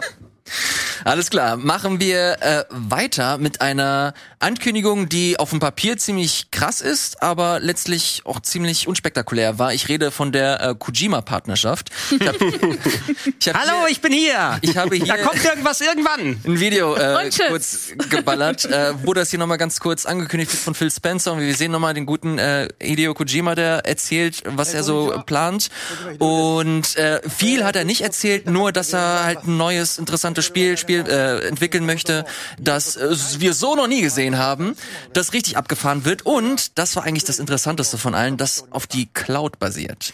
Ja, aber Cloud, also ich meine, einige denken dann natürlich dann sofort, oh, das ist ja sowas wie Stadia oder Xcloud oder dass du spielen kannst, aber wahrscheinlich ist ja eher was damit gemeint. Äh, viele Spielhersteller wollen ja schon seit gefühlt Jahrzehnten die Cloud mit in die Spiele KI-Berechnung oder sowas mit einbeziehen. Weiß nicht, ob ihr euch noch dann an die äh, Crackdown 3 Versprechungen Wer erinnern könnt. nicht? Genau, durch die Online-Anbindung werden, werden dann realistisch berechnete, zerstörte Gebäude oder sowas drin sein. Und äh, wer weiß, äh, natürlich klar, durch die Power der Cloud wirst du noch mal ein bisschen andere Möglichkeiten haben, was auch immer Kojima berechnen lassen möchte. Vielleicht Likes. Likes oder so. Ey, Stimmt. Äh, lach mal nicht, also das Like-Konzept hat er ja komplett an den Death Stranding verbaut. Ne? Ja, ja, das, das Leute- meine ich aber ja. Da war ja auch schon das große Feature. Oh, diese Straßen bauen sich so zusammen und irgendwie übers Internet. Ja, er, er macht das schon sehr geschickt. Ne? Hat sich bei Death Stranding schön hier von, von Sony bezahlen lassen. Ja. Und äh, ein Jahr später sagt er, übrigens, Multiplattform. Ne? Können wir es auch anderswo Ich habe rausbringen. heute gesehen, es gibt jetzt auch Petitionen dagegen. Halt. Was, dass es, dass es auf die Xbox kommt? Ja. Oder Was? Who, who the So von wegen, ihr klaut uns, also die- irgendwelche Playstation-Fan-Boys und Girls, ihr klaut uns den Hideo. Das kann doch nicht sein. Ja, es gibt, Das- gibt es halt wirklich. Es ist so, ja, es ist wirklich, das war kein Joke. Es ist einfach nur lächerlich, Was- was, Leute da meinen, irgendwelche für Lager reinzugehen und Partei zu ergreifen für nichts und wieder nichts. Also Gerüchteküche ist ja eh dann nochmal im Vorfeld. Hier ist ja auch, dass Kojima potenziell was ankündigt. Wie ist es? Irgendwas so Overdose sollte es heißen. Angeblich irgendwie vielleicht das neue Horror-Game, was vielleicht ein bisschen in Richtung PT geht. Ähm, zwischendurch soll auch angeblich Norman Reedus gedroppt haben. Ja, wir, wir arbeiten gerade an Death Stranding 2. Und alles, also Death Stranding 2 wird dieses Projekt nicht sein, schätze ich mal, sondern der wird sich was Neues überlegen in der Form, wie es jetzt angekündigt wurde. Na, also bevor da überhaupt irgendein Trailer oder irgendetwas kommen wird, hey, mich würde es nicht wundern, wenn er 2030 irgendwie dann davor steht. Ja. Ich weiß es ehrlich gesagt nicht, aber was äh, trotzdem ganz interessant ist im Zuge dessen, ich habe im jetzt vor ein paar Stunden habe ich ein, eine Newsmeldung gesehen, in der es hieß, dass er an zwei Projekten arbeitet. Dass er an einem relativ großen Projekt arbeitet und dass er an einem relativ Hm. kleinen äh, Projekt arbeitet, wo er aber neue Konzepte ausprobiert. So, und jetzt geht man natürlich davon aus, das war ein Famitsu-Interview, und jetzt geht man natürlich davon aus, dass das kleine Projekt, dass das halt dieses Cloud-Ding sein wird für die Xbox und dass das große Projekt halt für Sony und ähm, Death Stranding 2. Das haben sie auch direkt äh, getwittert, weil Leute meinten, ey, was ist denn jetzt mit der coolen Sony-Partnerschaft, ich will, dass du für PlayStation entwickelst, haben sie direkt gesagt, ey, chillt, äh, wir werden unsere Partnerschaft mit Sony weiterhin beibehalten und und on top auch noch Serien und Filme und Musik, alles mögliche wollen wir machen, ähm, weil sie halt ein Indie-Studio mittlerweile geworden sind. Und das ist ein gutes Recht äh, und äh, sollten sie gerne machen. Deswegen glaube ich, dass halt dieses Xbox-Ding gar nicht so weit weg ist. Weil, Ja. Vor allem, weil sie halt auch meinten, ich weiß nicht, ob das immer noch auch zu dieser, zu dieser Aussage passt, alles in zwölf Monaten. Dann würden wir relativ Okay, bald das Ding sehen. ja. Auf der anderen Seite hat er auch äh, direkt inhaltlich gesagt, dass das noch ein bisschen dauert. Deswegen, äh, Aussage steht gegen Aussage. Man weiß nicht so wirklich, was da abgeht. Vielleicht wollten sie einfach nur mit ihm posen, wie Sony damals, als sie ihm diese, diese Licht, Lichtertreppe äh, vorgeführt haben in L.A. Was, was muss der arme Geoff Keighley jetzt denken? Ne? Friendship endet Oh, shit, daran haben wir ja gar nicht gedacht. Oh shit, ich hab doch gerade mein eigenes Summer Game Fest und jetzt ist er bei Philly Boy. Hideo ich kann- tanzt auf zu vielen Hochzeiten. Ich kann mir übrigens nicht vorstellen, dass dieses Projekt von Kojima in den nächsten zwölf Monaten, also dass das in diesem Versprechen von Xbox jetzt gerade mit inbegriffen war. Weil dafür haben wir halt einfach Ja. 0, gar nichts gesehen. Eben, es ist ja alles, was ihr hier seht. Ne? Man muss auf die Semantik achten. Alles, was ihr Ja, seht, kommt ja. innerhalb von zwei Genau, und- Monaten. Kojima kommt vielleicht innerhalb der nächsten zwölf Monate nochmal in einer Präsentation vorbei. Ja, und es gab auch einen Tweet von Xbox, wo sie das nochmal zusammengefasst haben. Da stand auch irgendwie 36 Titel, 35 davon in den nächsten zwölf Monaten. Ah, ja. Oh, Nein! Guck's nochmal genau nach, aber das würde genau das bestätigen, was Gregor auch gerade sagt. Weil von ihm haben wir nichts gesehen. Also doch, von ihm schon, aber nicht von seinem Spiel. Dann haben wir dieses Mysterium potenziell auch äh, geklärt. Ich gucke hier gerade noch so auf meine Liste. Wir haben keinen Anspruch auf Vollständigkeit. Also wir werden hundertprozentig irgendwas hier äh, übersehen. Äh, Sarah, ich habe hier gerade aufgeschnappt, dass du was über A Plague Tale Requiem sagen möchtest. Ich habe hier einen äh, Trailer aufgemacht, der noch ein bisschen Gameplay zeigt. Ich habe den ersten Teil nicht gespielt, deswegen habe ich keine großartige Meinung. Hol es nach, wie, also, Ja, es- sollte ich machen. Ich weiß, ich hab's, es gab's damals auf dem, im PS Plus für die PS5. Habe ich mir runtergeladen, nie gespielt. Ist auch im Game Pass. Ne? Also, Echt? Ja, ja, das ist schon seit langer Zeit im Game Pass. Äh, ich will ja nicht zu viel vorwegnehmen, aber ich habe den ersten Teil geliebt. Ich freue mich sehr drauf. Äh, bin auch sehr gespannt, wo das storymäßig hingeht. Ähm, so ein bisschen so der erste Eindruck war, wenn ich daran zurückdenke, was in der Story passiert ist. Oh, es war wieder sehr viel Stealth-Action drin, was natürlich Teil des Gameplays ist, aber waren die Charaktere dem nicht so ein bisschen entwachsen?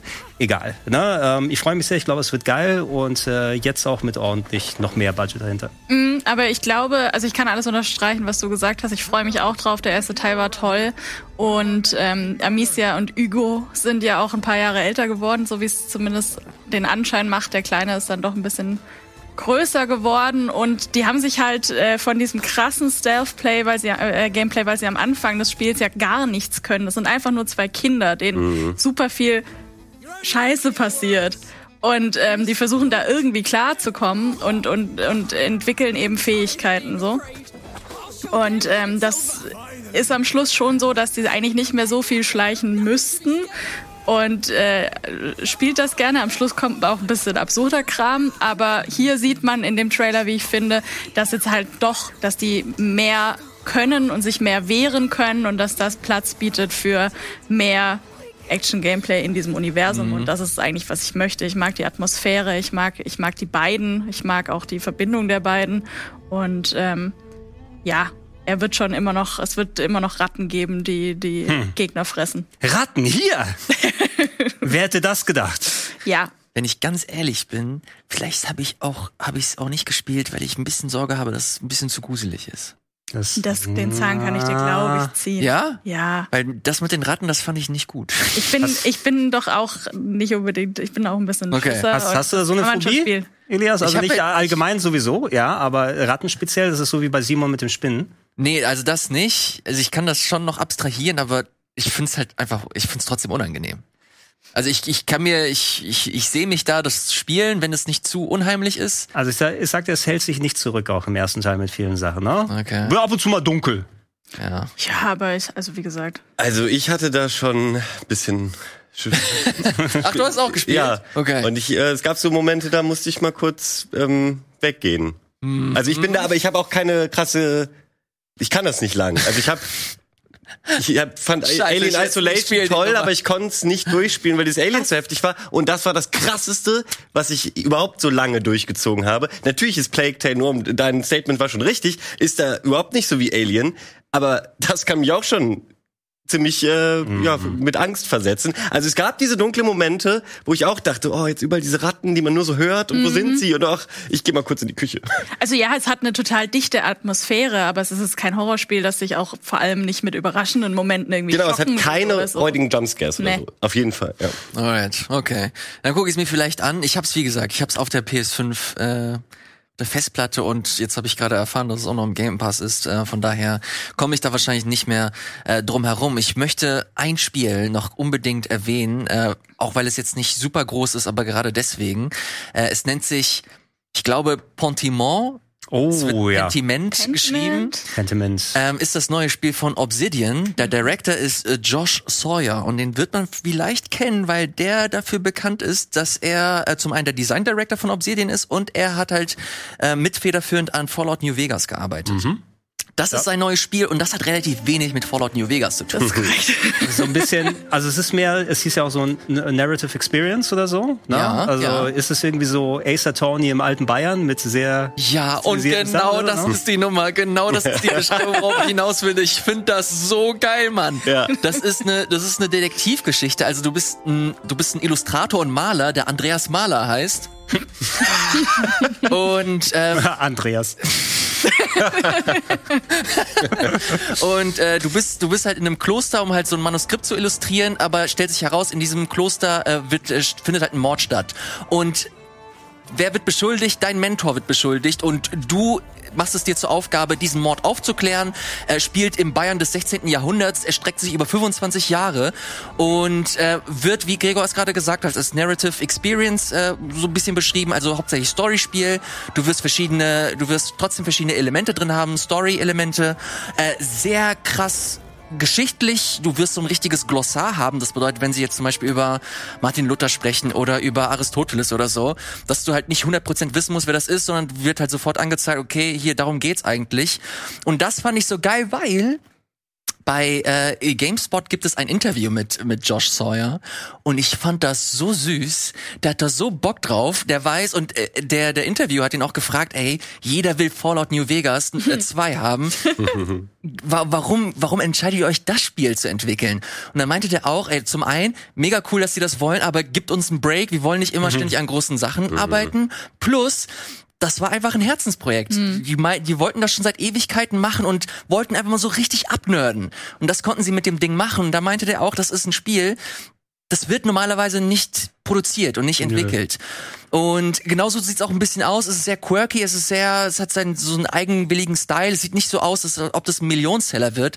Aber da fand ich, da fiel so auch der Satz, es ist ein Nischenspiel, aber solange es sein Publikum findet, sind wir zufrieden. Und das finde ich sehr, sehr erfrischend bei so einer, bei so einer Füllmasse an AAA und an Marketing und an, an, an Bombast-Werbung, dass da halt auch so ein Spiel nochmal drunter kommt. Natürlich ist es ein super angesehenes, ein großes Studio, aber dass sie dann trotzdem sich die, die, die Ressourcen nehmen, um das halt zu entwickeln und halt einfach so ein bisschen Passion Projects machen, das fand ich persönlich einfach ein bisschen, ja, einfach erhellend. Fand Ja. ich cool. Das, Total.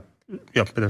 Äh, Ich, ich wollte eigentlich das erstmal nur bestätigen, aber dann kann ich auch noch kurz was dazu sagen. Der Stil, den finde ich einfach auch neu. Also ich, sowas gab's zwar in so ähnlich schon, aber ich meine, das ist ja nicht ständig. So das allein Ja. finde ich schon total schön. Dann ist es natürlich auch mit dem Narrativ verknüpft.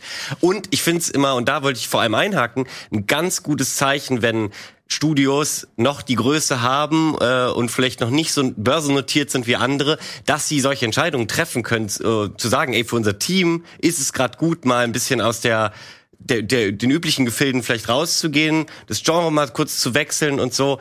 Ähm, also bei, bei allen Studios, die das machen, ich habe jetzt gerade vergessen, es gab noch ein anderes prominentes, fällt mir gleich ein, was ähm, auch ein Spiel jetzt äh, präsentiert hat, aber ein anderes, was mir jetzt einfällt, ist hier, wir haben gerade über Plague Tale geredet, das Sobo, macht auch den Flight Simulator. Das sind, Stimmt. das sind so grundverschiedene Ja, ja. Spiele und ich glaube, dass das mega wichtig für so ein Team ist äh, und zwar in, in allen Belangen, äh, um nicht jeden Tag das Gleiche machen zu müssen, aber um auch die die Engine vielleicht die eigene besser zu verstehen und mal dafür zu nutzen und dafür und dann auch zu raffen, wo man vielleicht die weiterentwickeln sollte und so. Und das ist nur gut zu hören. Das gibt mir Ja. ein gutes Gefühl, dass Obsidian in, in eine, eine schöne Zukunft Ja. auch weiterhin äh, gehen kann. Man kann das natürlich nicht alleine an einem Trailer jetzt ablesen. Ich habe es jetzt nochmal gecheckt, weil ich nicht mehr ganz sicher war, ob die das sind. Aber wir haben ja auch jetzt nichts seit langer Zeit von der Avowed gesehen. Das andere große Ja. RPG, Ja. woran Ja. die arbeiten, hatte, gab es ja vor einiger Zeit diesen Trailer. Und ähm, Obsidian ist eben ein kleineres Studio. Ne? Also die müssen sich schon bei ihren Projekten dann immer schön strecken. Von denen war nicht umsonst dann die Outer Worlds, ne? was sie dann auch eben mit so umsetzen konnten. Da haben sie ihr New Vegas schon gemacht ohne Lizenz Ja. äh, quasi damit. Also die, die werden wahrscheinlich, äh, du weißt nicht, wie viele jetzt für dieses Spiel abgestellt wurden oder wo sie gesagt haben, hey, wir können das hier nochmal parallel produzieren, während sich der Rest in Ruhe auf Avowed konzentrieren kann. So haben sie zumindest nicht den Druck, das jetzt irgendwie durchzuknallen, damit das Hauptsache im nächsten oder übernächsten Jahr da ist. Ne? Also Ja. wenn, sowas noch möglich ist und äh, vielleicht auch nochmal schöne Kritikerlorbeeren bekommt. Und es ist, Ja. es ist auch so ein typisches Ding. Ich meine, in ver vergangenen Jahren wäre es, was ist es jetzt bei PS Plus mit dabei? Ne? Und heute sagst du, das ist so, das, das füllt den Game Pass. So Aber es schön. ist auch ein perfektes Spiel dafür. Ja. Das ist super. Dass sie Na, das und, und sowas ist super, super wichtig eben für Abo-Services, ne, wo du zwischendurch auch sagen kannst, hey, ich habe auch die Breite. Ich kann auch ganz spezielle Geschmäcker bedienen und äh, vielleicht auch was, was du entdecken kannst. Ne? Äh, du musst ja nicht unbedingt dann der, der AAA-Konsument die ganze Zeit sein. Ja. Absolut, finde ich äh, sehr korrekt und richtig, was du gesagt hast, lieber Gregor. Denn genau das könnte eigentlich auch auf das nächste Spiel zutreffen. Das ist so das letzte Spiel, das ich hier auf meiner Liste bezüglich Xbox habe. Wenn ihr noch Einschübe habt, sehr, sehr gerne. Aber dann soll es erstmal äh, dafür gewesen sein. Und zwar geht es um As Dusk Falls. Ich weiß nicht, ob der Name euch direkt was sagt. Das ist das, äh, was in so Stills erzählt Ja, wird. genau. quasi. Ah. Und dann am Schluss äh, auch noch diesen Upside-Down-Move hat. Ja, du, hast, du hast nicht das Spiel erwähnt, woran ich gedacht hätte. Logo. Ja, ich dachte, Nee? du meinst das, wie ist the, the Vanishing of Ben irgendwie so oh, oder so? stimmt. Oder keine das Ahnung, ich auch das noch hieß. drauf. Aber wir können gleich nochmal drüber sprechen. Erstmal hier über Das fand ich langweilig. Ja? Ja. Weil das in Richtung, ja, ich möchte es eigentlich schon fast nicht sagen, aber so hier Detroit Become Human, das Ja, wegen den ganzen, äh, wegen den ganzen den Story, genau, den ne? Story-Verzweigungen, äh, das finde ich an sich eigentlich schon ganz cool. Auch so die ganze Prämisse, dass du halt verschiedene Familien hast. Diese Familien haben ihre dunklen Geheimnisse und du hast je, je nachdem, was für ein Spielstil du willst, ähm, erfährst du halt mehr über diese Leute und die Story nimmt halt so seinen Lauf. Finde ich auch, ich fand den Stil ganz interessant, auch wenn es halt ja, nicht das, was man erwartet, aber da gehen wir wieder so in diese Richtung. Man geht halt in die Breite und man versucht halt ein paar andere Konzepte auszuprobieren. Ach so, aber man weiß, dass das Spiel so aussieht. Ja. Ja, Ich dachte, das wäre eine, so ein. Konzepttrailer. So, okay. das, Und genau das, das- ist das Spiel. okay. Genau das, Animation nicht mit mir. ja, das hinterlässt mich so mit, mit gemischten Gefühlen, weil irgendwie so, so Teile, die man gerade gesehen hat, so von wegen innerhalb von einem Umschnitt ähm, wird sie erwachsen oder sowas. Solche Elemente, wenn davon viel vorkommt und wenn die das wirklich so dosiert einsetzen würden, kann ich mir das cool vorstellen. Aber wenn wirklich das die ganze Zeit nur in diesem abgehackten ähm, Ding passiert, ich weiß nicht mehr, ich habe jetzt schon so ein, so ein komisches Gefühl nach dem Trailer in mir. Ich weiß nicht, ob das so dieses, wie man sich in VR manchmal vor, fortbewegen kann, immer nur dieses, dieses Stückchenhafte, ob das irgendwas mit mir macht, aber ich weiß gar nicht, ich habe so ein irgendwie so ein, so ein merkwürdiges Gefühl, nachdem ich den Trailer gesehen habe und er hängt halt zu 100% von der Story ab, meiner Meinung Ja, nach. Das Spiel. ja. Ich bin halt so ein bisschen, ich Das bin jetzt ich. nicht der absolute, ich bin nicht der absolute Visual Novel Experte, aber ich habe ein paar gespielt, deswegen bin ich da so ein bisschen abgehärtet und brauche da jetzt nicht so das krass ausgearbeitete ähm, ja, User Interface und äh, deswegen glaube ich, dass das so in eine, in eine ähnliche Richtung gehen wird, bloß weniger lesen, mehr erzählt bekommen. Ähm, auch das mit diesen halt diesen Verzweigungen, hast halt eine Visual Novel, nur weniger japanisch und mit mehr äh, Sprachausgabe. Und Telltale ist halt weg, ne? Ja, das kommt noch dazu und ich fänd's auch schade, wenn jetzt einfach nochmal die Telltale-Formel irgendwie ausgerollt wird. Ich fand's ganz cool, dass es so ein bisschen aus, äh, abgehoben, ähm, oder nicht abgehoben, sondern sich ab, doch Abhebt. sich ab, sich abhebt. Vielen, vielen Dank. und äh, so so seine seine eigene Farbe hinterlässt. Fand ich ganz interessant. Aber Ich finde übrigens, das ist auch gar kein Downer mit dem, äh, das ist so, wie nennt man das denn? Ähm, ja, so Scherenschnittmäßig schon fast. Genau, also eigentlich gefällt mir das ganz gut. Was ich nur so komisch und ein bisschen uncanny fand, war, dass die Fahrzeuge sich aber trotzdem normal ja, bewegen. du hast so. trotzdem zum Teil normale Szenen. Genau, und das, deswegen dachte ich, vielleicht sind einfach die Charaktere noch nicht fertig. Ich habe mir überhaupt gar keine Gedanken darüber gemacht, dass das ja die Stilentscheidung sein könnte. Und das finde ich jetzt eher überraschend und äh, erfrischend. Also ich finde es gerade eher cool. Du, mal schauen. Bin mal gespannt. Es, äh, wie Sarah gesagt hat, es steht und fällt Ja, mit der, total. mit der äh, Story. Gregor meinte schon, dass es ihn nicht interessiert, deswegen machen wir direkt weiter mit dem Spiel, das Gregor eventuell interessiert. Das ist nur, jetzt habe ich, ich habe dich nur richtig dreist für meine Überleitung. Richtig gebraucht. dreist, ja. Und Ich, zwar ich sehe schon die Comments, ey. The Last Case of Benedict äh, Fox. Das ist dieses Metroidvania im Ja. Cthulhu-Style. Habe ich jetzt nicht groß erwähnt, weil ich so gut wie keine Infos äh, zum Spiel gefunden habe. Ja, aber also es außer- sieht geil aus. Außer dem Trailer haben wir, glaube ich, bisher auch noch nie wirklich was gesehen. Ich meine auch wieder Metroidvania, sehr, sehr stark bedienter Genre. Ne? Gerade jubeln alle noch dann wegen Silksong, was natürlich auch dann äh, viele Leute in Beschlag nehmen wird. Äh, bei Metroidvanias bin ich mittlerweile so weit, ich spiele diese Games ganz gerne, allerdings die müssen noch ein bisschen was Besonderes für mich bieten, weil so grundsätzlich, oh, ähm, nonlineares Gameplay und Items finden und Fähigkeiten verbessern, das reicht mir nicht mehr so richtig. Ne? Das äh, klappt nur, wenn da eine große Serie wie Castlevania oder Metroid dahinter steht, dann würde ich sie so spielen. Ähm, hier zumindest so rein der Stil das, Oh, das bisschen Cthulhu-artige und alles. Und es könnte auch sein, dass du Gameplay-mäßig noch mal ein paar interessante Sachen, mit, äh, interessante Sachen mitbekommst. Das macht mich schon ein bisschen an. Ich glaube, hier wird es mehr von der Atmosphäre dann abhängen, dass äh, ich das spielen werde. Und das ist auch was im Game Pass sofort runtergeladen. Ja. Wir, wir werden ja auch im Podcast gehört. Beschreib mal so ein bisschen, was sehen wir denn hier so? Also warum, warum ist das Spiel so stilistisch interessant? Sarah, kannst du dich da, wagst du dich daran?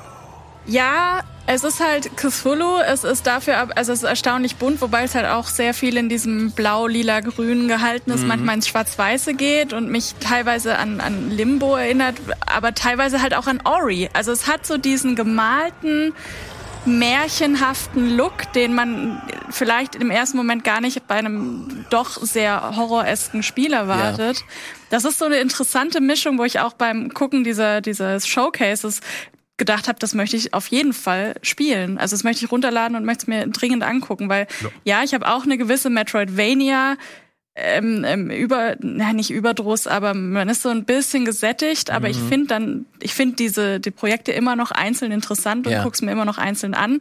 Das heißt nicht, dass ich mir die alle hinlege und durchspielen werde, aber ich bin da immer noch nicht so, dass ich sage, oh, Metroidvania, bleib mir weg, so wie manche mit Open World so überdrüssig sind oder mit Battle Royale. Ja, aber Keine Ahnung.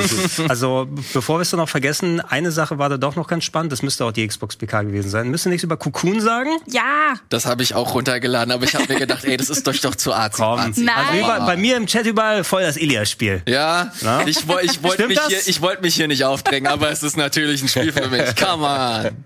Er sieht doch super cool aus, Ja, ne? es sieht richtig cool aus. Es ist von ähm, Jeppe Carlson. Er, man er liest es hier gerade. Er war der Lead äh, Gameplay Designer für Limbo und Inside.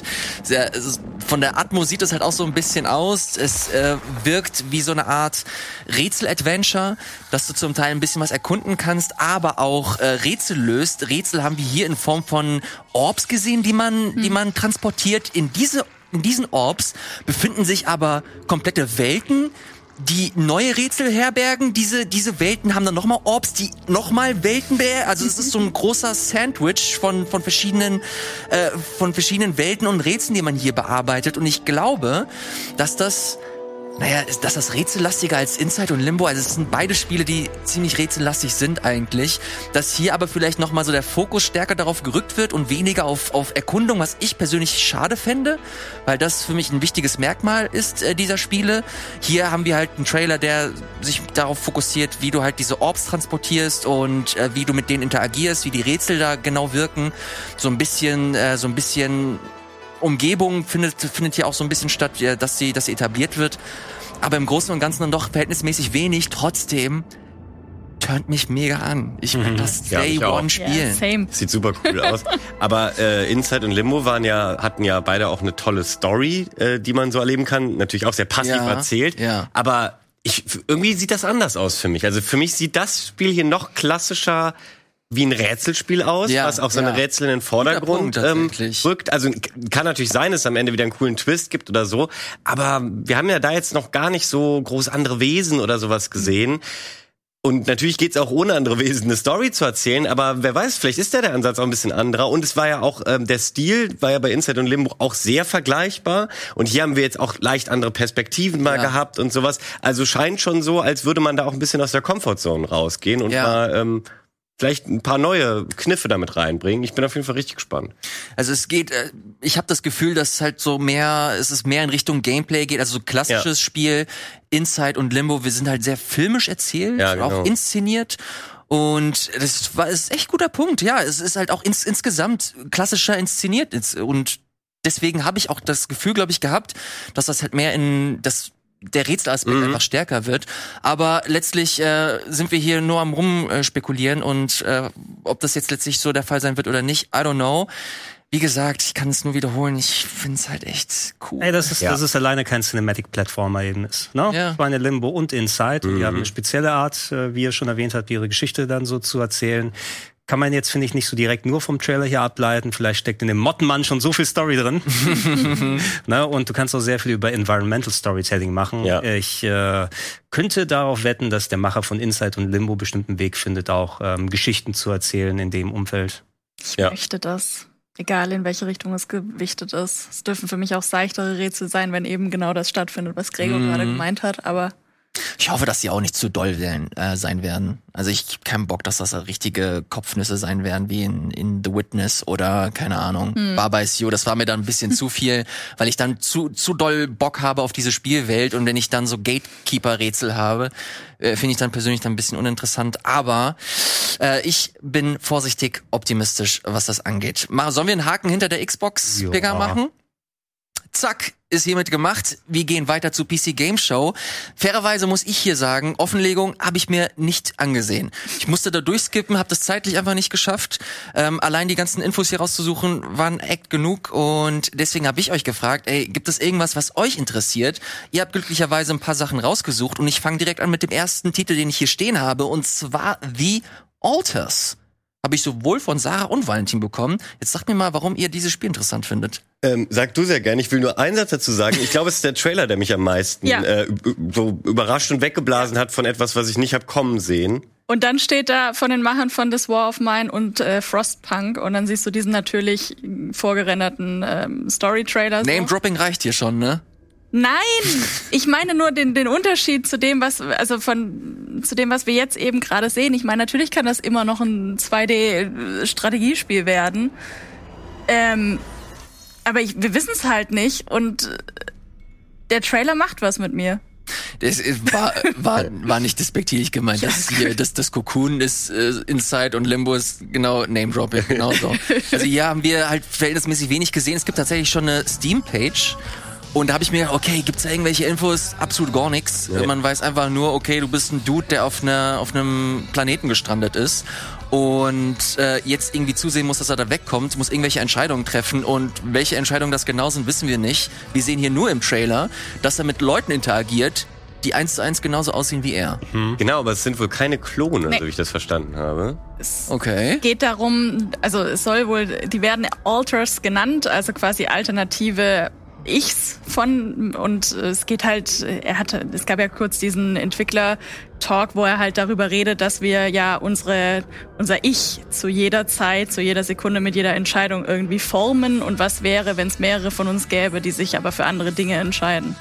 Und im Endeffekt ist das das grundlegende Prinzip, was immer noch sehr viel und auch nichts über das Gameplay Verstanden habe ich trotzdem nichts nach deiner Erklärung. Also von wegen, meinte so rausgehört zu haben bei dem Interview, dass du die auch irgendwie selber erschaffst, wie auch immer das äh, im Gameplay gelagert ist. Äh, grundsätzlich bei, also wir haben es glaube ich noch nicht so direkt angesprochen, aber Everything was Sci-Fi. Das war ja der, ja. der Ansatz der bisherigen, des bisherigen Summer mhm. Game Fests, muss man sagen. Mhm. Ähm, es war so nach so vielen Sci-Fi Games, oh, noch eins, aber äh, ich fand es auch eigentlich eigentlich ganz spannend von der Idee her. Die haben eben wirklich nichts mehr sonst zu zeigen, außer dem ähm, Atmo-Teaser, den wir hier haben. Es könnte genauso ja. gut ein Sidescroller wie This War of Mine sein. Genau, ja. Na, ähm, vielleicht Metroidvania auch man weiß es nicht, wie es am Ende werden wird.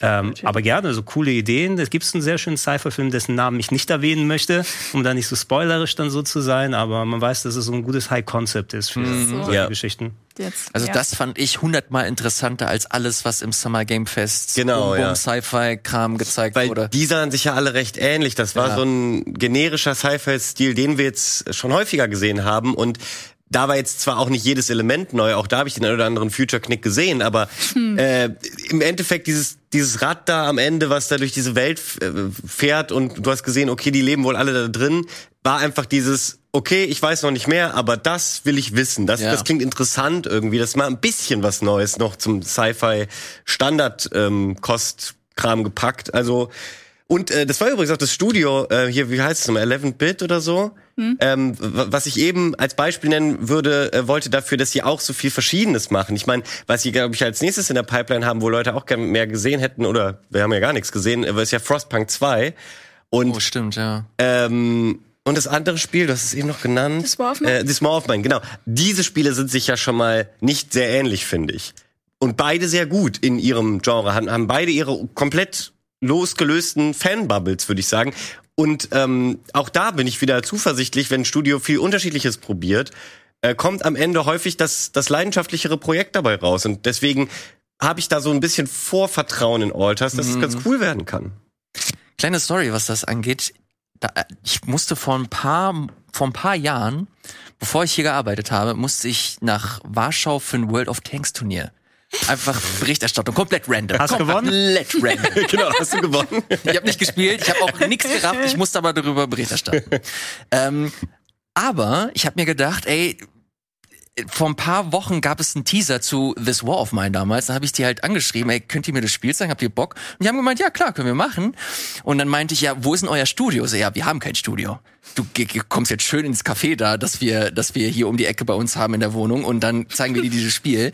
Und das war halt mega abgefahren. Da haben sie mir halt in dieser, in diesem kleinen Café, weil sie halt keine Studio, äh, keinen Studio Space haben, haben sie mir das gezeigt. Und dann meinten sie, ey, wenn das cool wird, dann eventuell noch ein zweiter Teil oder ein Add-on. Und dann kam halt irgendwann dieses Add-on, das wurde mega erfolgreich. Dann kam Frostpunk und jetzt kommt das. Und jetzt ist einfach ein etabliertes Studio.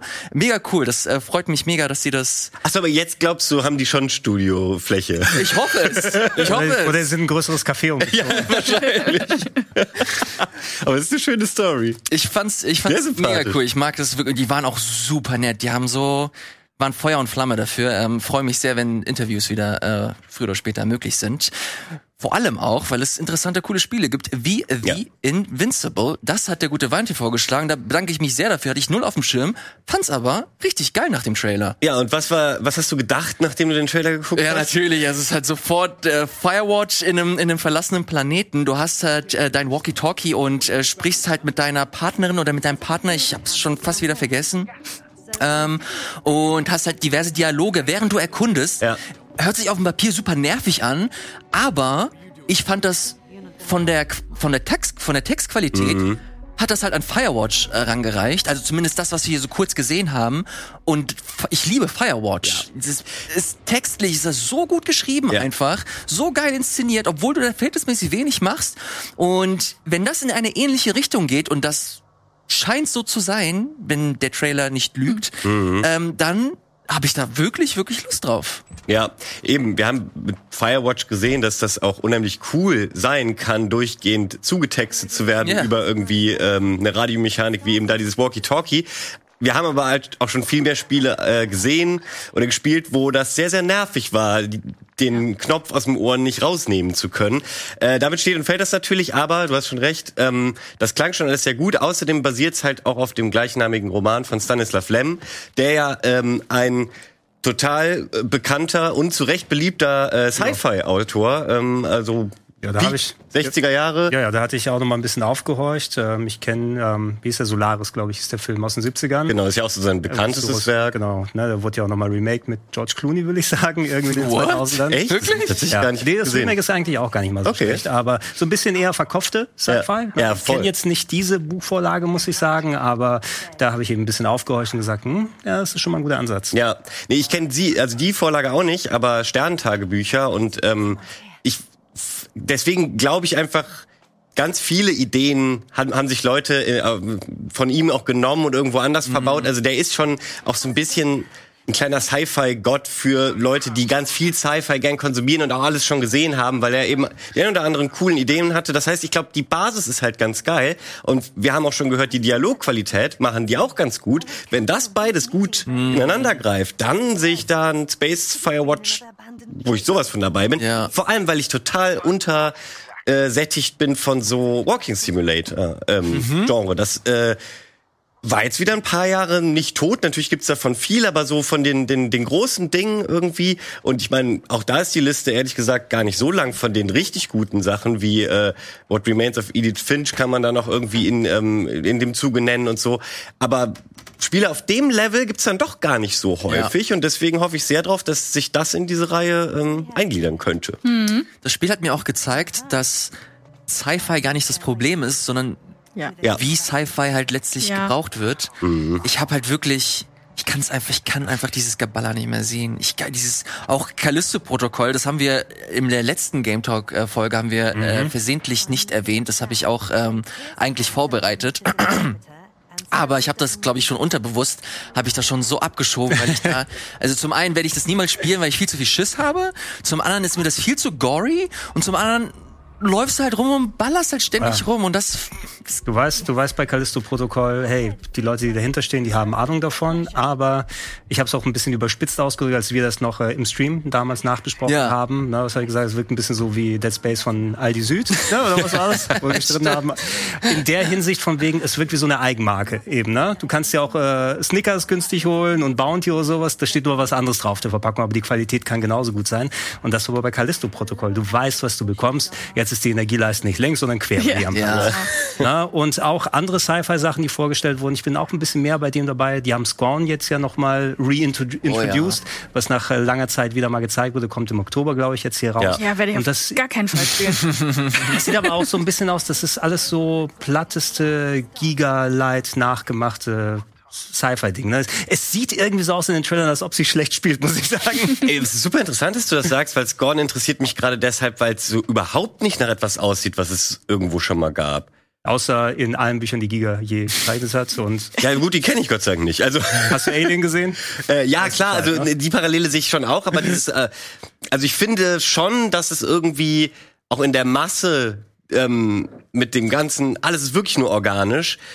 Se- Sehe ich da zumindest was, was nicht komplett verbraucht ist schon. Ja, Darauf mal- wollte ich vielleicht Mal hinaus. gucken, ich freue mich auch drauf, aber wie gesagt, das ist etwas, was, wo ich dann nicht so mit den, mit der Zunge schnalze, wenn ich es sehe. Und wir haben auch schon, ja, Negativbeispiele in Sachen, wie ist es, Agony oder so gehabt? Ja. Ja, man auch ja, dachte, ja. oh, interessant. Und dann kommt, oh, was ist denn da passiert? Nee, nee. Ja, Bei, klar. bei Scorn ganz interessant, das war ja damals ein Kickstarter-Projekt, äh, das auch schnell funded wurde und da gab's halt die Updates, ein Update nach dem anderen, dann wurde es irgendwann komplett rebootet, weil die Entwickler da irgendwie nicht mehr mit happy äh, waren und auch das Feedback wahrscheinlich nicht so gut war. Jetzt wagen sie den Neustart und anscheinend sind jetzt soweit, um das halt bald zu veröffentlichen.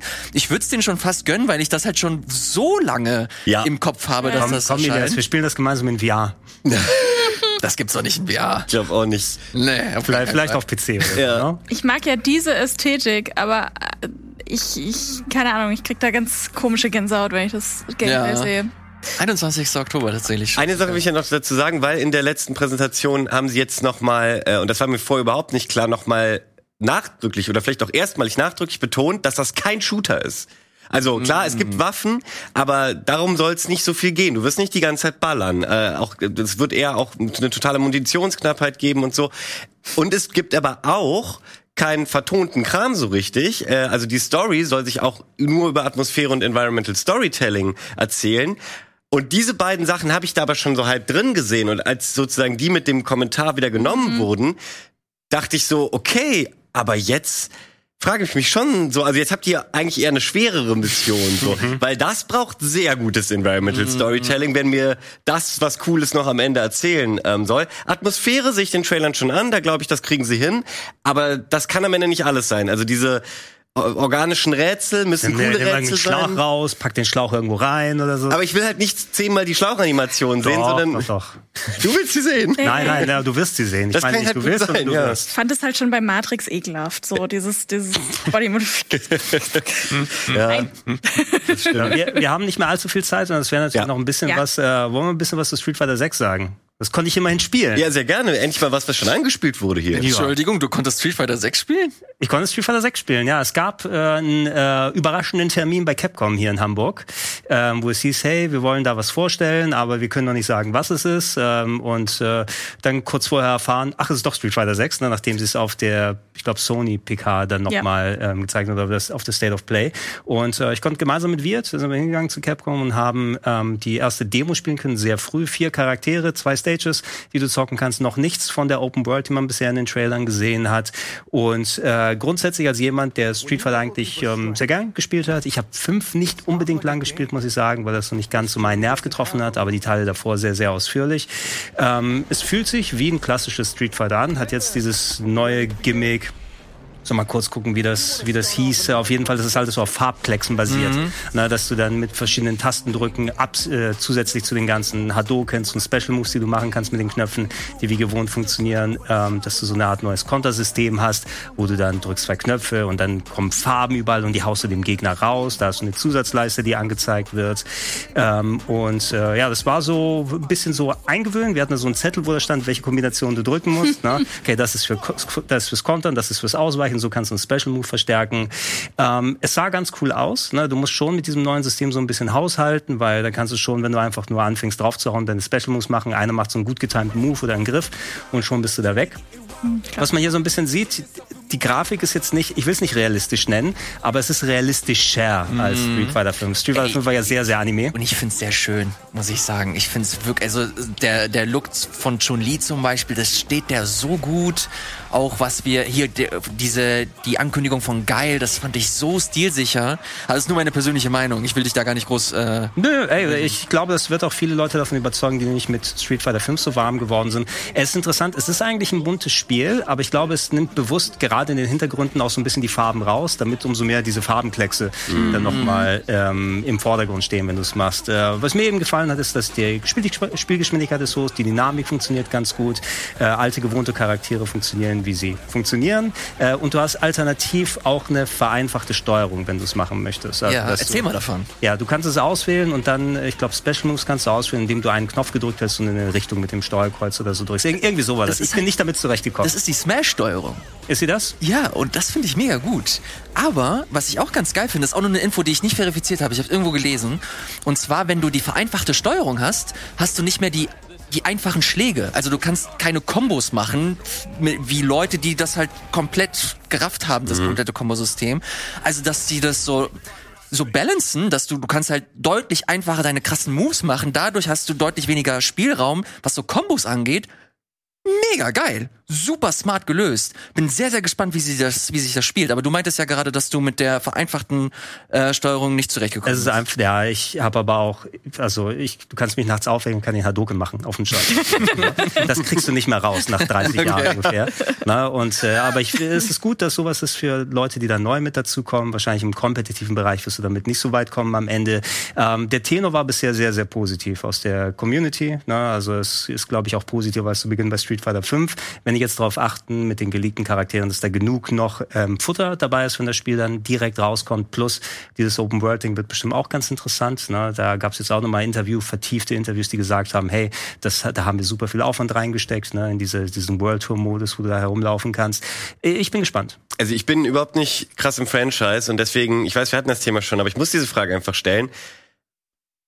Open World habe ich in diesem Genre jetzt eigentlich generell nicht gesehen. Und du sagst gerade, es Ah, sieht vielversprechend aus, aber was bedeutet das? Warum habe ich da jetzt eine Open World? die die haben es nicht, die haben es nicht gesagt. Vielleicht ist es auch nur eine Sandbox statt eine Open World, also irgendwie so ein kleines Eckchen, wo du rumlaufen kannst und mit Leuten interagieren. Was genau es bedeutet, viel mehr als der Trailer da gezeigt hat, wissen wir auch nicht. Und in der Demo Okay. kannst du das alles auch noch nicht Okay. spielen. Es, es gibt ein paar dedizierte Infos, dass das wird so eine Art Social Hub, dass sie trotzdem versuchen, äh, eine gewisse Story damit einzubeziehen, aber das sind alles so oberflächliche Aussagen gewesen. Mm, okay.